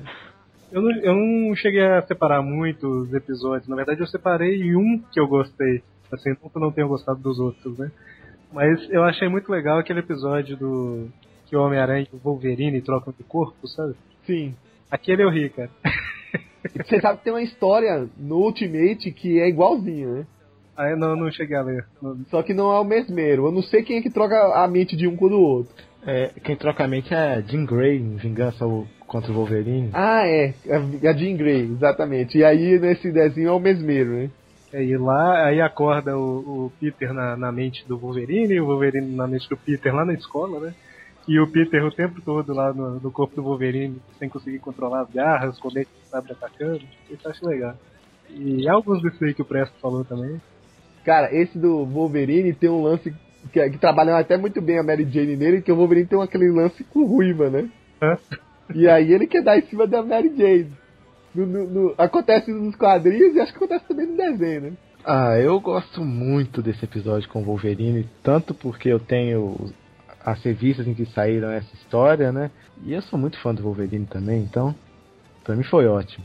E pra mim os melhores episódios dessa série são os, os escrachados mesmo, esse do do Porco Aranha que eu gosto muito também, o aquele do Hulk dormindo na casa dele, que o Hulk destrói tudo e fala que vai vai destruir a tia fraca dele, é muito engraçado. Eu gosto desse, sabe? Não, os sérios não me chamam muita atenção. E, pra mim, esses são os melhores. Ah, e tirando do Electro da segunda temporada, que eu gostei muito. O, o do Hulk, quando ele tá doente, que o Hulk aparece a primeira vez naquele do que o Pesto falou, né? Do vídeo. Mas um que ele tá doente lá na, na casa do Peter, cara, aquilo não teve ação praticamente nenhuma, só foi o comecinho e no final, né? Ele contra a Falange, né? Que, a Phalanx, né? Que é aquela entidade, aquela cria- organi- organismo tecno-orgânico vivo, né? Aquela é. Fa... Ah, não. Não é Falange, não, né? É, então, é, mas não é, entendeu? Não é a Falange que a gente conhece. Tá. É que eu não identifiquei. Quando eu assisti, eu não identifiquei, não sabia o que, que era. É, então, pelo, pela tradu pelo falar no original, é Phalanx que é Falange. Só que não é como a gente conhece, né? E aí deu a entender que o Hulk, com o Hulk eu não consegui infectar o Hulk, ficou imune. Como a Homem-Aranha não pegou, a gente não deu pra ver se ela iria infectar ele também. Mas é, seria uma referência a isso. E o episódio praticamente é o Homem-Aranha, sabe? É aquela coisa de. Até de trapalhões mesmo, de ele estar em dois locais diferentes querendo atender a tia, que chegou cansada, com a perna contundida, e o Hulk que tá, tipo, gripado.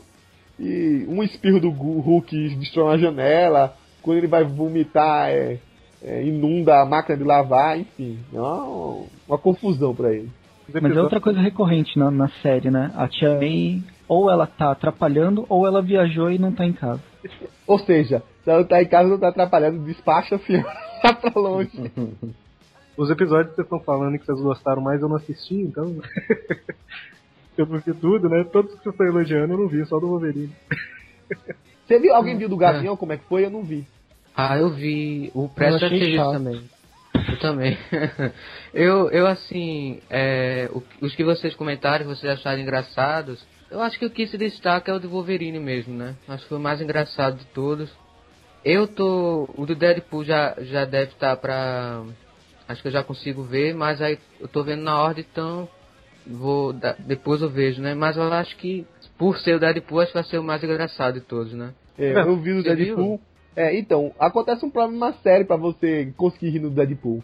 Porque Por o Homem-Aranha já é o Deadpool nesse desenho. E aí o Deadpool chega invadindo a quarta parede do Homem-Aranha e fica uma briga psicodélica ali dentro, que aí ninguém sabe que na cabeça de quem tá quem ali. Na abertura aparece Ultimate Spider-Man. Aí o Deadpool chega, empurra o Spider-Man pra lá, coloca o nome dele. E eu não gostei da voz do Deadpool, que botaram ele parecendo, sabe, que é o Chris Tucker. Ele tá um escandaloso, assim. Sabe quem é o Chris Tucker? É aquele cara do. que fez a parceria com o Jack Chan naquele filme dos policiais lá. Rush. Ah, A Hora do Rush. é. A Hora do Rush, exatamente. Ele é, É tá muito escandaloso no desenho. Imaginei que o episódio com o Deadpool. É, eu, eu vi esse também, eu tinha esquecido dele.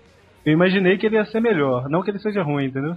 Ficou mais irritante do que o normal pro Deadpool. É, então, ficou complicado. Foi uma briga de, de pessoas de metalinguagem ali invadindo um ao outro, que aí ficou meio confuso. Mas a ação, inclusive as cenas de luta nessa segunda temporada estão melhores. E a do Deadpool teve umas cenas de ações muito bacanas ali. E o detalhe da cena de ação contra o Deadpool é que nas revistas o Deadpool sempre tem aquelas viagens na cabeça dele, que ele começa a ver o inimigo como se fosse um patinho na lagoa, e ele Exato. E aí, na, no desenho, ele tem essas viagens e o Homem-Aranha realmente apanha na viagem e acaba que o Homem-Aranha entra nas viagens também. E aí é uma É, maluquice. eles têm que invadir a, a- a- Como é que ele chama? A zona de imaginação do outro pra ganhar, né? Tem até uma disputa de piadas, né? Quem vai xingar mais o outro. Eu me lembrei agora de um. Não é, não é nada re- relevante, mas foi um, um Amazing Spider-Man que teve. Não me lembro o número agora, mas saiu aqui no Brasil em 2011. Ele junto com Deadpool. E eles ficavam lá, é, um falando, contando piada, xingando o outro, disputando lá a piada mesmo. E foi, foi engraçado, né? Eu acho que é uma coisa que combina bem. Mas assim, falando do- dos outros personagens, é, que vocês comentaram que vocês acharam engraçado, eu até achei também, foi, foi bacana, mas é, é aí que tá o problema. Com todos eles, todos os outros personagens, quando o Homem-Aranha vai é, falar com eles, botam um- uma imagem é, inferior dele, entendeu? Ah, eu sou uma criancinha e você é o fodão, você é o super-herói que eu quero ser depois. Assim, pro desenho faz sentido, mas passa a imagem errada do personagem, entendeu? Não acho, velho. Você, já, você acompanha as histórias do, Homem-Aranha quando entrou em Novos Vingadores? Hum, sim. Ele, ele, na- nas primeiras histórias, ele inclusive se coloca, né? Sim, eu lembro. Cara, disso. é. O que é que eu tô fazendo aqui? Sim, mas é a maneira como Então, é mostrado, então, entendeu? É, é, mas é- ele se coloca como inferior mesmo. Ele fala assim, cara, o que é que eu tô fazendo aqui? Meus vilões são vilões urbanos, que, sabe? Não são vilões cósmicos que querem invadir a Terra, nem por aí vai não. O que é que eu tô fazendo aqui? Tanto que na primeira história, quando ele descobre que o, o Electro é que causou a, a destruição na balsa, né? Que fez aquela fuga, ele chega fala assim, cara, é, ele pede desculpa, né? Eu bobiei, deixei um, um dos Mas meus não- tá não- vacilando aí, tá criando essa confusão. Quando não tem nada a ver, né? A, a culpa não era dele. Nos Nós Vingadores, isso é mostrado de uma forma um pouco mais adulta. É uma forma um pouco mais desenvolvida, uma coisa que não distorce o personagem, pô. No, no Ultimate não, no Ultimate é, a pessoa que vai assistir, qualquer uma, é, tem uma visão totalmente di- distorcida dele. Não, mas Entendeu? veja só, e- e- no Ultimate ele tá com 15 anos. No Novos Vingadores ele tá com 28. Sim, mas Apesar eu- de eu ser pergunto, 28, meu quem meninão. é que quem é que vai pensar nisso? Entendeu? Cara, Se claro que essa pensa. André. O, todo o pessoal tá vendo lá no colégio, vai achar que o cara não é uma criança. Claro que ele pensa que a- a- um, um é um cara soldado, o outro é um cientista que cria armaduras e o outro é um deus. E o menino tá no colegial. Só faria sentido se ele visse eles como um grande, grandes inspirações. É porque é uma adaptação que o, o Homem-Aranha tá com 15 anos e os outros heróis, mas eles sempre foram mais adultos mesmo que ele. Uhum. Ele agora, que você tá vendo agora nas histórias e quadrinhos, é que não. Agora fala aí, vai Marcelo, conta aí como é que foi essa- essa do Gavião Arqueiro, que foi um que eu não vi. Então, quer saber? Sabe, sabe que eu não lembro? ah, meu Deus. Eu assisti ontem. Que isso? É sério, eu assisti ontem. Eu sei que era com Aí besouro, cara. os primeiros besouro não, episódios. o... era o besouro É o besouro. Não, eu me lembro que eles, sim, eles ficaram presos com, com a teia do, do Homem-Aranha que ele foi lançado em algum Ah, lugar, tá. não me lembro aonde, e aí eles ficaram presos, acabou ficando na, na mão do Gavião e na mão dele. Aí ficaram presos um no outro com a teia. Aí foi o, o episódio quase inteiro assim, eles tentando se virar, lutando contra o besouro dessa forma. É que o Gavião ia lançar alguma coisa que grudava e a, o Aranha também soltou a teia. Aí É, explodiu as assim. duas coisas, a mão na, na, eu na assisti dele. isso na semana passada, eu acho, sei lá, não me lembro mais direito como foi. Mas é, mais- é por aí. E teve um outro episódio aí que teve esse que o, o Eric lembrou do Wolverine trocando de mente com o Homem-Aranha, mas teve um quase igual que foi com o Hulk, né? Ou vai sair uma coisa desse tipo, que o Mesmero. Vamos ouvir na lista de episódios, né? O Mesmero solta e troca a mente agora do Peter com o Hulk. É o episódio Eu- eu vou 14 dizer. da segunda temporada. O incrível Spider-Hulk. Ah, então é o antes do É Deadpool. mesmo. Agora, o, o- vocês falaram aí da moto do Homem-Aranha, né? Que ela, ela anda pela teia, né? Existe uma referência bem clara, né? Bem sutil ao bug do Ah. Aranha, né? É, ó, é, mostra ele. Ele mostra assim, pra, pra que eu quero, pra que eu quero um bug? É, óbvio que eu não quero. Mas o, o Bug até aparece no episódio da segunda temporada, se não me engano, De é o novo? 7. O Primeiro? próprio Bug, quando ele vai pra uma outra cidade, É, que Boston. chamam ele, é. E ele tem um parceiro mirim que construiu o Bug, fez uma caverna pra ele, tipo a do Batman. É muito. Esse episódio eu não gosto. Alguém, alguém lembra de um. Eu me lembrei agora uma referência que fizeram. É, eu não me lembro como, mas teve um. Foi na primeira temporada, eles fizeram referência ao desenho do Homem-Aranha e seus incríveis amigos. Ah, eu vi várias isso. vezes, várias vezes. Eu não me lembro com, como, assim, mas aparecia várias vezes como se fosse a abertura do desenho. Foi o, um Eu deles que aparece é com o Dr. Connors, né? Que ele fala assim, a gente podia ser parceiro. E ah, é é na segunda, na segunda. que aí É, o o primeiro Dr. episódio Connors- da segunda. É, o Dr. Connors toma o, o, o soro, né? Só que da primeira vez que ele toma, ele só recupera o braço e fica meio parecendo com o Anoli, né? Dos novos X-Men, ou seja, com um braço de, de, de largato e o resto corpo normal. Aí ele fala, olha Homem-Aranha, nós podíamos ser tipo parceiros. Aí ele imagina, e aí o desenho todo, a abertura, o- a música, é no estilo dos anos, dos anos 80, cara. E aí eles correndo, brigando, com aquele soco que aparece o, a onomatopeia. Apesar de ter essa, essa infantilidade ou essa, essa falta de profundidade, se você olhar direitinho, o desenho tem a todo momento alguma referência de alguma coisa do Homem-Aranha, cara. Isso é Então, assim, pode ser, pode ser até que a gente não goste da construção e da maneira que ele foi feito, ou que, e pra mim, é de não ter uma, uma interligação entre os episódios muito grande, né? Mas que ele é cheio de easter egg que me faz rir de vez em quando, tem. E, e eles são hilários, cara. O, o desenho ele tem um- uma história boa, é bem. Mas é. Foi o que você disse, não é uma, desenvolvido do jeito que a gente gosta. É, não é desenvolvido de uma forma muito complexa, né? Não precisa ser muito complexo, mas é muito bobo, né? Mas é uma história boa. Você vê que tem é, ideias interessantes lá. Eu chego a gostar bastante porque é o Bendis escrevendo. Eu gosto muito do Bendis. Não sei vocês, mas não, não por causa do, do Ultimate Homem-Aranha, mas outras coisas que eu li dele que eu gosto muito. Pra mim, o roteirista que eu mais gosto é ele. Eu sei que ele erra muitas vezes também, isso é normal. Qualquer um erra, não é, não é fácil escrever para quadrinho. Mas ele é o roteirista que eu mais gosto. Ele faz um bom trabalho no, no, no desenho. Mas a maneira como é desenvolvida, como os personagens retratados é que não dá. fica legal ali. Entendeu? Sabe qual é o problema?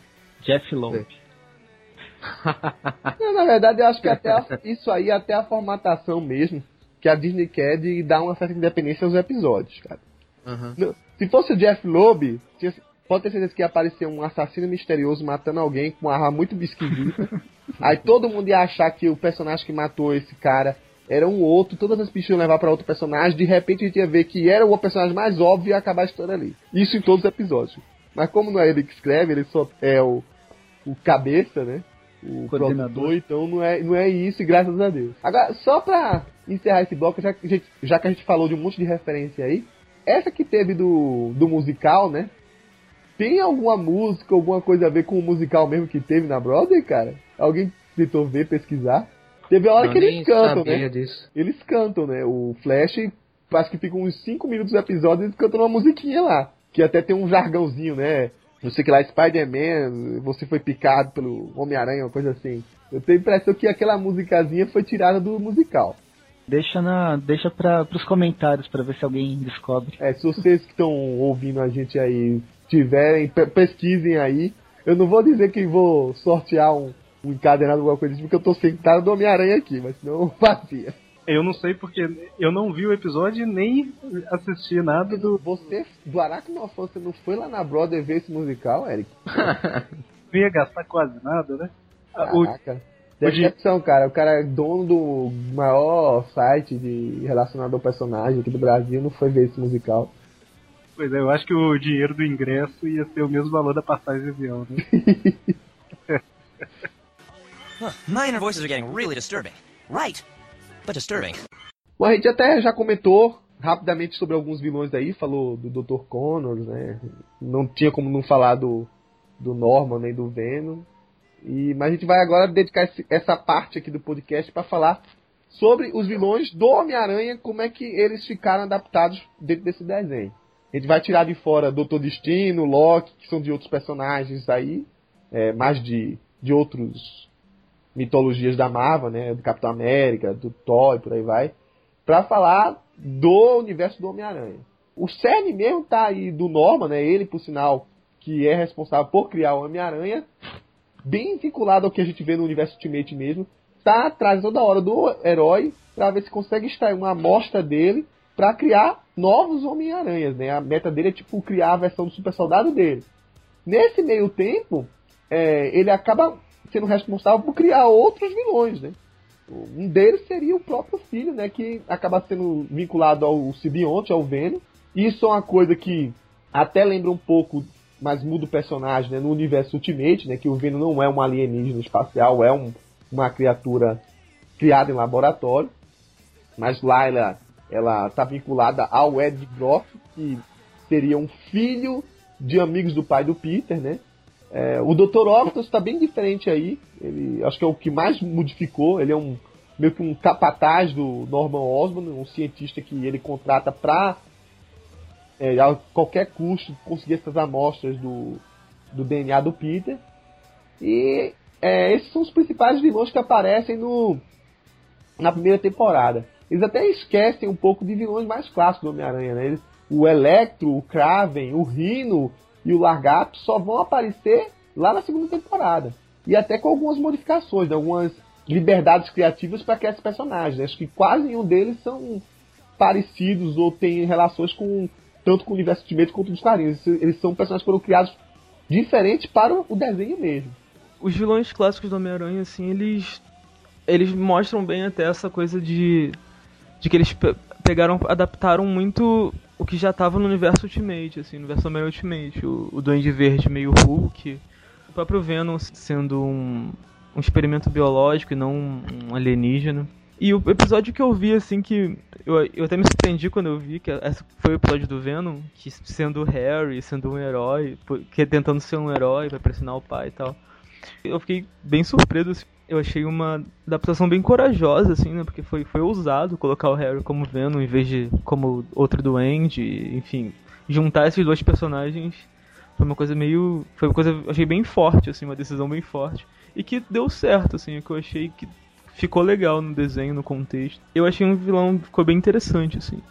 E de outros vilões, o Loki eu pensei a mesma coisa que eu falei sobre os heróis, assim, de eu achar que foi uma forma de atrair um pouco a atenção também. O Loki agora é um dos vilões mais populares, por causa do filme tanto do Thor quanto dos Vingadores. Eu achei que ficou legal, assim. Aquela coisa do. E tem aquele episódio que a gente falou do, do Loki filmando ele em porco e tal. E um, o Fanático, né, que participou também. Eu acho que o Fanático, ele não é um vilão clássico do Homem-Aranha, mas ele quase é um vilão clássico do Homem-Aranha, assim. Tem algumas histórias aí bem conhecidas. Já, já enfrentou algumas vezes, né? Pois é, tem uma, acho que tem uma história clássica que por causa dessa história, várias vezes nos próprios quadrinhos ele, ele reaparecia no- enfrentando o Homem-Aranha. Então, acho que tem, tem bastante a ver, assim. Como todo, todos os desenhos assim do Homem-Aranha, né? Eles sempre dão uma mudada na origem dos vilões. Na verdade, isso não me incomoda nem um pouco, pra falar a verdade. Então, assim, eu acho os vilões ficaram bem retratados, né, cara? Apesar de eu não ter visto a segunda temporada, então eu não vi Craven, não vi Lagarto, esses caras, é, eles deram uma mudança aí na, na, na motivação do- dos vilões, né? Igual, por exemplo, o Venom, ele, ele veio do sangue do Peter Parker e ele não tem muito objetivo, né? Assim, o Homem-Areia, por exemplo, é um, um criminoso que está preso numa ilha, ele até faz um joguinho com o pessoal e tal. Mas, assim, no geral, eu achei legal a, a história. No, no primeiro episódio aparece o quarteto terrível, na verdade o, o trio, né? Porque o, o Ardiloso foi preso. Foi a, a, primeira coisa que me incomodou na série um pouquinho foi que eles derrotam ele com uma guerra de comida né, na cantina da, da escola. Mas. Você vê o que o, o que o desenho vai ser por ali, né? Por essa, esse episódio. Eu acho que é o primeiro episódio, né? É. Eles modificaram, né? Ó, tundra em todo lugar da Titânia. É, ah. O Ardiloso acho que sempre teve, né? Que é o Trapster. É, quem são os outros dois agora? O Garra Sônica tá lá, mas ele não tá no original, né? O Garra Sônica só aparece no Quarteto Terrível depois. E o Mago. E o Imago, que é clássico, né? Um que você citou aí, que é o Homem-Areia, cara, foi uma das melhores retratações que eu vi, porque você não sabe quem é o Homem-Areia. Se ele é um criminoso mesmo, que ele pode ser aquela criança. Sim, sim. Ele pode ser uma coisa amorfa que nunca foi gente. Ele vai assumir na forma na, que ele tá maluco, né? Ele tá insano quando ele tá naquela ilha. Ele quer, na verdade, eh, sei lá, uma vingança, que eu acho que foi a Shield que prendeu ele ali. Mas ninguém sabe, na verdade, o que ele é. E foi um episódio legal, assim, não tem nada demais, não, mas é, é um episódio interessante. Você não sabe o que, vai acontecer, né? Isso é, isso é legal. Você fica ansioso, tipo, como que isso vai terminar? É sempre legal. É, foi, foi meio terrível, né? Foi aquela coisa meio suspense de filme de, de adolescente que tá preso numa ilha e como é que eles vão sair. E foi um inimigo que deu trabalho, inclusive.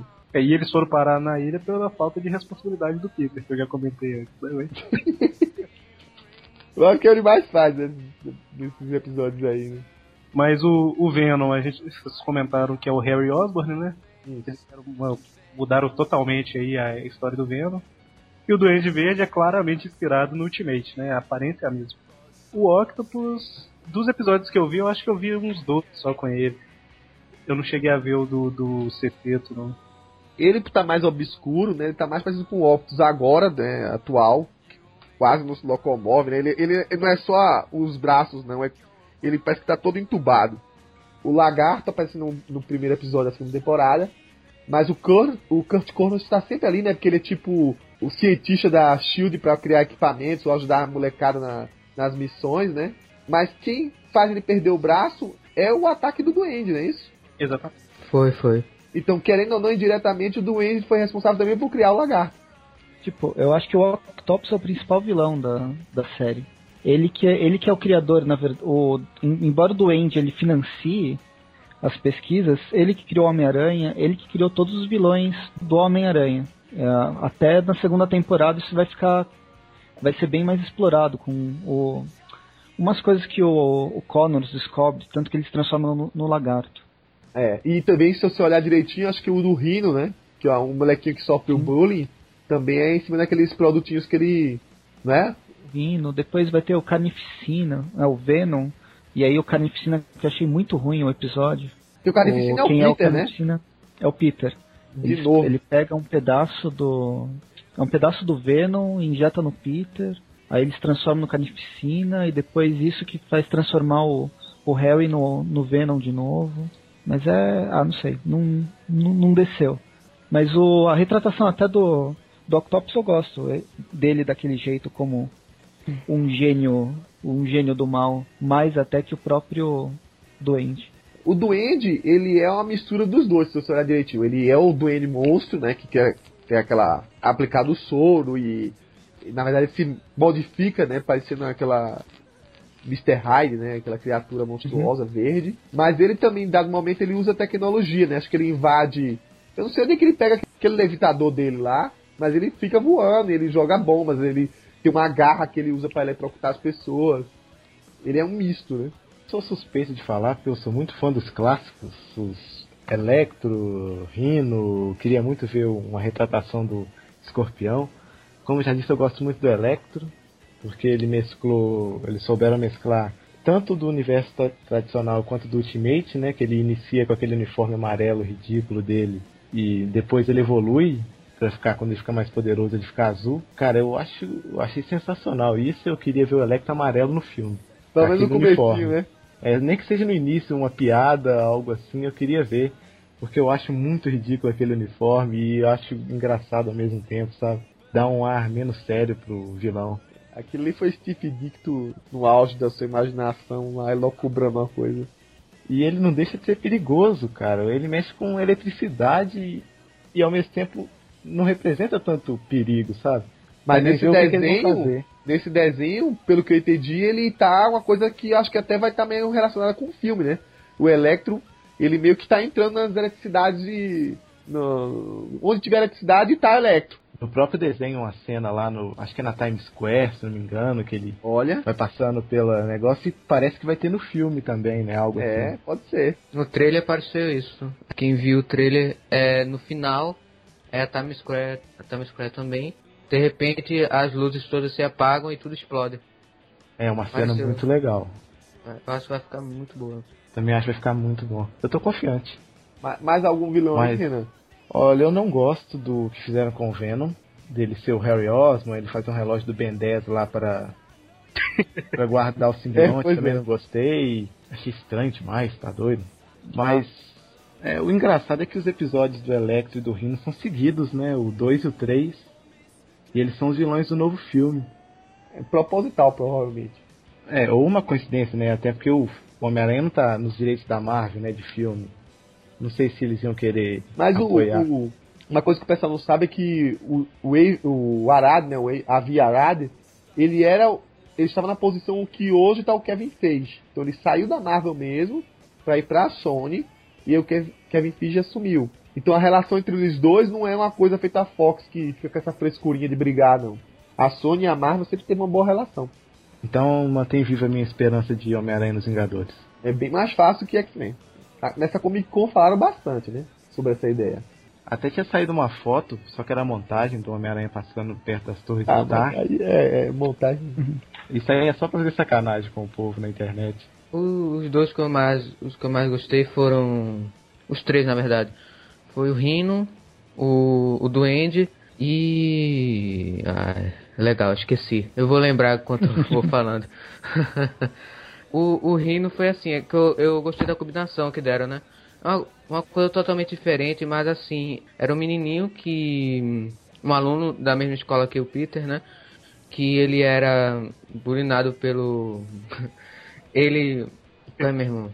Sofria lembra bullying agora, mano. pelo. Sofria bullying. Isso, É, bulinado pelo Flash Top. Exatamente. Foi Isso é, isso é uma expressão que o povo usa, eu, eu acabei, enfim, usando aqui sem Não querer. diga, André, que você foi bulinado por aí por ninguém, André. Sofreu bullying. E aí ficou. É uma coisa bem simples, né? Mas assim, pra uma adaptação ficou, ficou legal. Ele ganha. Ele recebe um poder que aí agora ele pode é, expor a raiva dele contra o, o Flash, né? E aí volta aquela coisa que eu falei no começo. É, nesse episódio é o Homem-Aranha ali, entendeu? É, que a gente conhece, protegendo o, o Flash, né? E, e ensinando o menino, falando pro menino que tá errado. Olha, você não pode fazer isso. Eu sei que ele te fez sofrer, eu sei que ele te atormenta todo dia, mas isso que você tá fazendo não vai resolver nada não, entendeu? Tá errado, você tem que parar. Então isso é, é a essência do Homem-Aranha ali, né? Então combinou tudo de uma forma bem legal, né? E esse episódio não tem tanta piada, vocês perceberam? É mais o Homem-Aranha dando lição de responsabilidade. Ele é mais ação, não tem tanto foco nos parceiros, nem nada assim. Isso. é, lição de responsabilidade ele tenta fazer de novo naquele naquele episódio que ele vai pra pra Boston, mas não foi tão bem feito. Qual é esse que você tá falando? É o sétimo, ele vai pra Boston porque ele tá de férias e ele vira o super-herói que a gente comentou que ele ganha uma caverna aranha. E aí ele dá uma lição de moral no, no sidekick dele, Sim, só sim. que não funciona tão bem. Eu tô É. achando que assim, a, a, a segunda temporada ela tá tentando ser melhorada assim em relação à primeira, porque teve essas críticas que boa parte de vocês estão apontando aí. E eu acho que ela reduziu bastante. Inclusive até no Deadpool não teve tanta quebra de metalinguagem assim como teve em outros episódios aí da primeira, não. Então talvez eles estejam, digamos assim, evitando algumas deslizes, algumas coisas que aconteceram no- na primeira temporada. É, realmente, até me animou a ver. Pensando bem, eu gosto mais dos episódios da segunda que eu vi até agora do que da primeira. Mas levando em consideração a primeira, eu não eu parei de ver a segunda. A, a, a segunda, inclusive, tem mais referenciazinhas, né? Falando do, do, do Andy, eu não me lembro qual foi o episódio que ele se transformou, mas durante muito tempo só Foi aparecia. no, foi no penúltimo e no último. que Ah, ele- foi, no- foi bem no final mesmo, né? É. Pronto. é, ele aparecia só como Norman e o, o, o que ele fazia era falar com o Octopus, que ele o Octopus trabalhava para ele, muitas vezes eles discutiam. E outra coisa que acontecia muito também era ele e o Harry, né? Falando que o Harry não presta, não sei o que, e você você é fraco, e, e, enfim. Essa foi a função dele por, durante muito tempo, né? É, ele, o Harry, e ele e o Octopus. Aí, depois que ele se transforma no Duende, eu, eu achei legal também a maneira como foi mostrado lá. Acho que é no último episódio que fica o que aparece ele e o Harry como Venom. Volta aquele é, aquela questão que agora, ah, eu sou eu sou o Venom e agora meu pai gosta de mim e foi mostrando isso no episódio, e isso ficou legal. Eu, eu, eu me lembro de uma cena agora, foi do com o Norman, que foi no episódio do Homem de Ferro, se não me engano, não. Eu não me lembro agora, mas aí é Norman, ele pega alguma arma, não sei, e atira no, no robô que tá atacando o Homem-Aranha lá e o Harry. Aí o, o Homem-Aranha fala: "Nossa, o seu pai é muito, o seu pai é muito legal". Aí aparece aquelas coisas que o acho que foi o Coveiro que falou, né? Que parece um pouco o Family Guy. É aquelas piadas à parte que aparece, né? Aí aparece o o Harry bem pequenininho, tentando abrir um pote, não consegue, faz aquela carinha triste. Aí, ô pai, você pode me ajudar? Aí ele faz aquela. Para de ler o jornal e vai e começa a tirar no pote, feito maluco. Essas é. piadas são, são bacanas, né? É o exagero, né? Tem a hora que elas são meio colocadas, né? Aí essas piadas eu acabo rindo, eu gosto de piada assim. Isso é uma das coisas que me faz gostar de Family Guy, né? Aí, isso sendo introduzido no desenho fica legal. Lembrou do, do terceiro vilão que você queria? Ah, eu acho que não era esse, mas eu queria comentar também a parte o, o Craven, né? Que é assim, não foi o dos que eu mais gostei, mas o que eu queria comentar foi o seguinte, que ele foi o que menos teve diferencial em relação aos outros, na minha opinião, né? Porque a única coisa que mostrou dele é que ele é um, caçador que quer é, honrar e quer ter o orgulho de caçar alguém. É, esse foi, foi só isso que mostrou dele, não teve nenhum diferencial. Entendeu? É, o, o Crave foi bem parecido. Na verdade, foi um episódio até que usaram para falar um pouco da Tigresa Branca, né? Mas sim, o... sim. Foi focado nela, aquilo ali. Mas o, o Kraven, é, já do, do próprio quadrinhos, é isso, né? Ele quer se desafiar, pegar um troféu, né? Um, um, um animal, no caso, não é mais o. Quer dizer, é um animal, mas é o Homem-Aranha, que seria uma coisa impossível. E tem aquela coisa que até ele comenta no episódio, né? É quando eu, é, eu derroto, né? Eu mato o inimigo, eu, aí ele fala que eu como, né? Eu me alimento do inimigo, eu me torno inimigo. Era uma coisa subjetiva, óbvio. Mas aí o Homem-Aranha extrapola fica imaginando aquilo ali, né? Tipo, ele matando, comendo hambúrguer de zebra com leão, com não sei o que, e virando uma quimera de bicho. Mas é o Kraven mesmo dos quadrinhos ali, isso não muda muito. Inclusive aquela parte de ele influenciar os animais, aconteceu já, né? E acho que a Tigresa Branca também fica meio é, grilada com isso, né? Porque ela também tem um quê meio ligado com, com felinos. É, eu, eu não reclamo desse diferen, de, dessa foto de, diferencial que teve nele, né? Mas assim, foi só uma observação mesmo que eu queria fazer, que todos os outros tiveram uma certa diferença, menos ele, né? Aí vai, assim, ao longo desses episódios vai ver outros vilões também ligados ao Homem-Aranha, mas mais desconhecidos, né? O Besouro a gente comentou aqui rapidamente, ele tá até mais tecnológico do que a versão original dele. Teve o. O, o Canguru. Teve o Canguru também? E qual Teve. foi esse episódio? Ah, não me lembro o episódio. Eu acho que ele aparece em dois, mas ele é bem no início, ele fica fazendo gracinha com o Homem-Aranha, pula nele, foge dele. Ele é como se fosse um francês ou algo assim, com sotaque. É o Batroc esse aí, não? É o Batroc. Não, é o mesmo poder, entre aspas, gigante. Ah, tá. O canguru é porque também tem um personagem que é o canguru, né? E aí tem o, o. que é o filho do Jameson, né? O. Como é que chama? Homem-Lobo? É um. Lobo, lobo homem? É Homem-Lobo. É Homem-Lobo. É, então. Que é o filho do Jameson, né? Um desenho, não. Aparece, é. no décima, Aparece décima temporada, décimo, décima décimo primeiro episódio.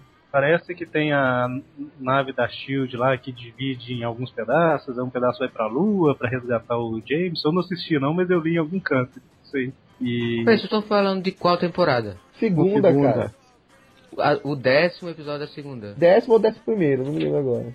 É o décimo, tô com o IMDB aberto. É, chama É The aquele Man cara que Wolf. aparece no começo, é isso.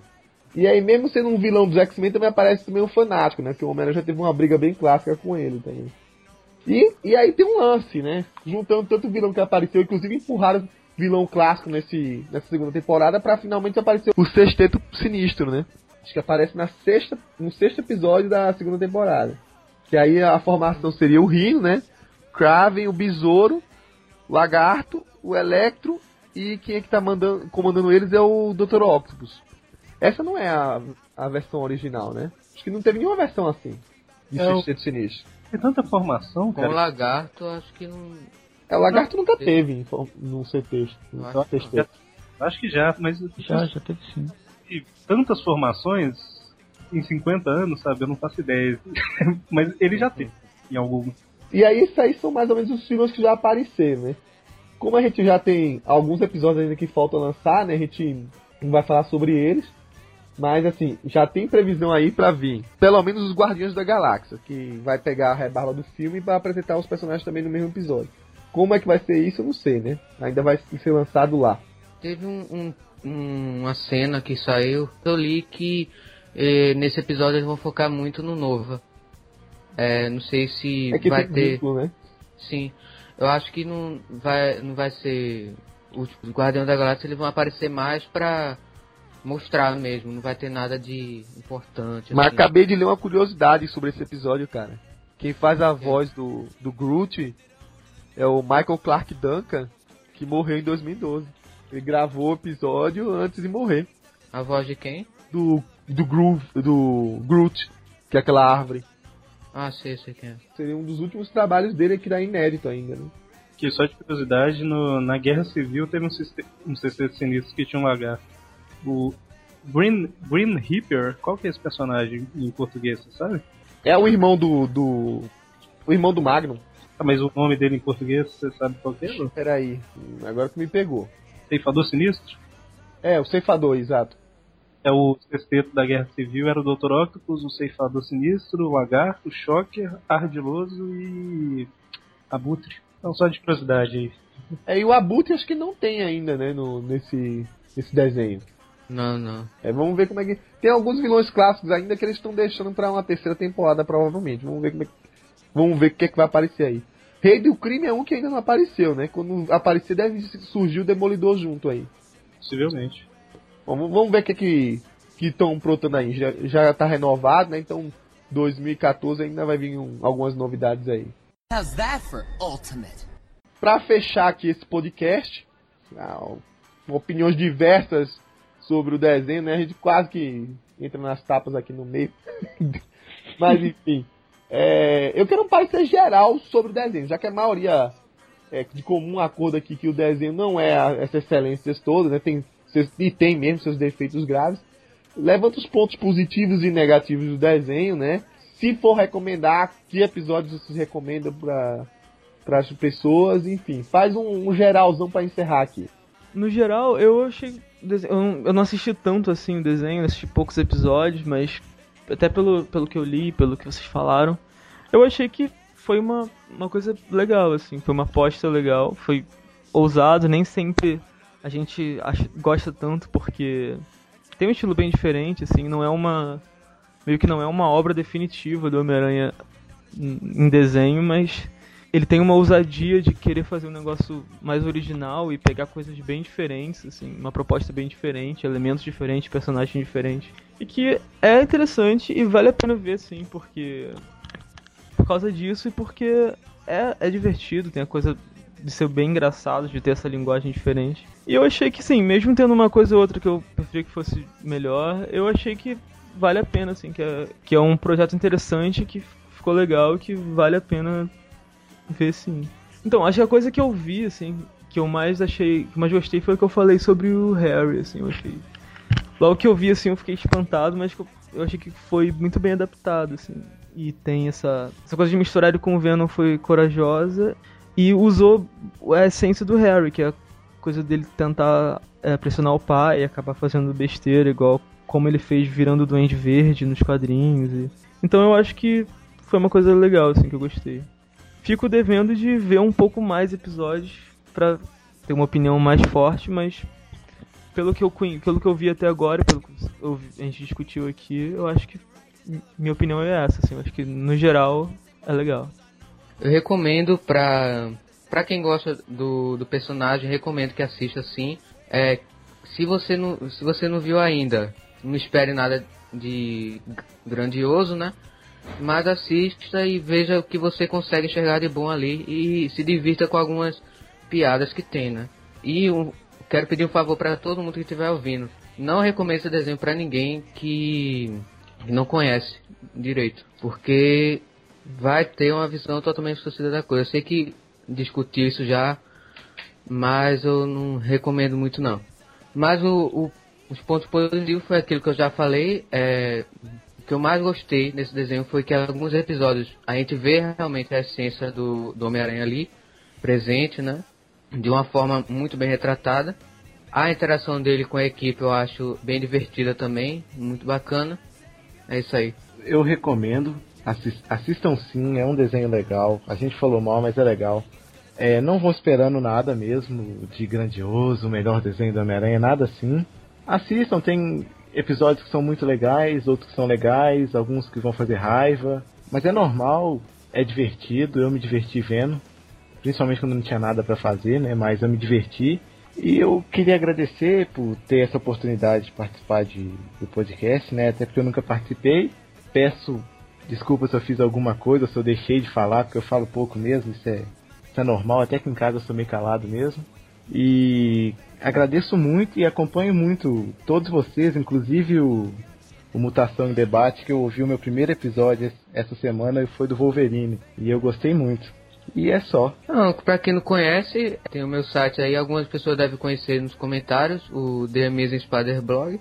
Eu tô sempre colocando notícias, é, review eu não faço muito, eu só fiz um até agora, por falta de tempo mesmo, talvez depois eu comece a fazer. Mas eu tô sempre colocando notícias, lançamentos de revistas, é, notícias de filme, notícias de US, tudo isso eu tô colocando. Tô sempre atualizando. Quem quiser dar uma olhada, vá lá.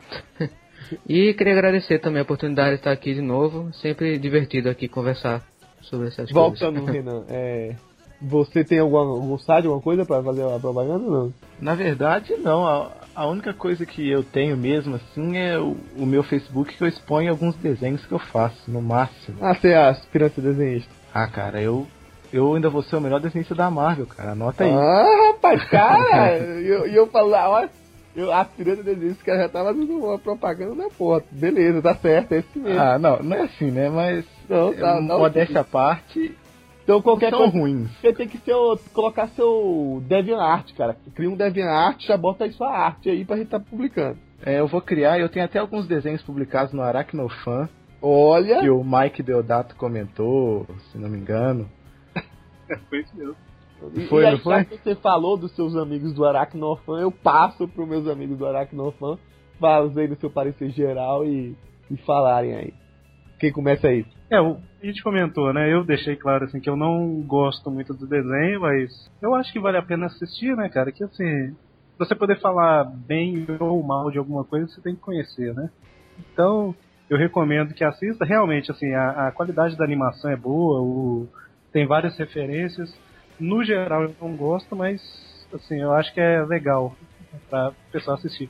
Se você não for um fã muito xiita, é legal assistir. E, assim, só uma, um comentário que eu ia fazer no meio do programa eu esqueci. O episódio do Homem-Areia, quando a areia tá andando para um lado e para o outro, os sons que ela faz é exatamente igual da fumaça do Lost. Se vocês assistirem, vocês vão perceber isso. Nossa, eu não tinha percebido, vou até rever pra ver. E no episódio 11 da primeira temporada, o Osborne é, é derrubado do prédio dele lá pelo Venom, né? Aí o Homem-Aranha captura ele no ar lá, consegue pegar ele nos braços. Se você pausar em 5 minutos e 55 segundos mais ou menos, você vai ver a capa da Amazing Fantasy XV, que é a, a capa da primeira revista do Homem-Aranha, que é aquela dele segurando o cara nos braços. É interessante. Uhum. Detalhe de fã. então, fica aí a, a recomendação. Pra, né, assim, não seja muito rigoroso para assistir, né? Tenta se divertir. E em relação ao, ao Jabá, a gente é Aracnofan, né? Então acesse aí aracnofan.com.br, que além de notícias, reviews, a gente tem lá o tanto o nosso podcast mensal, que é o Tripcast, quanto os dois semanais que a gente fica fazendo review das revistas. Então é isso aí. É podcast pra chuchu desse Aracnofan.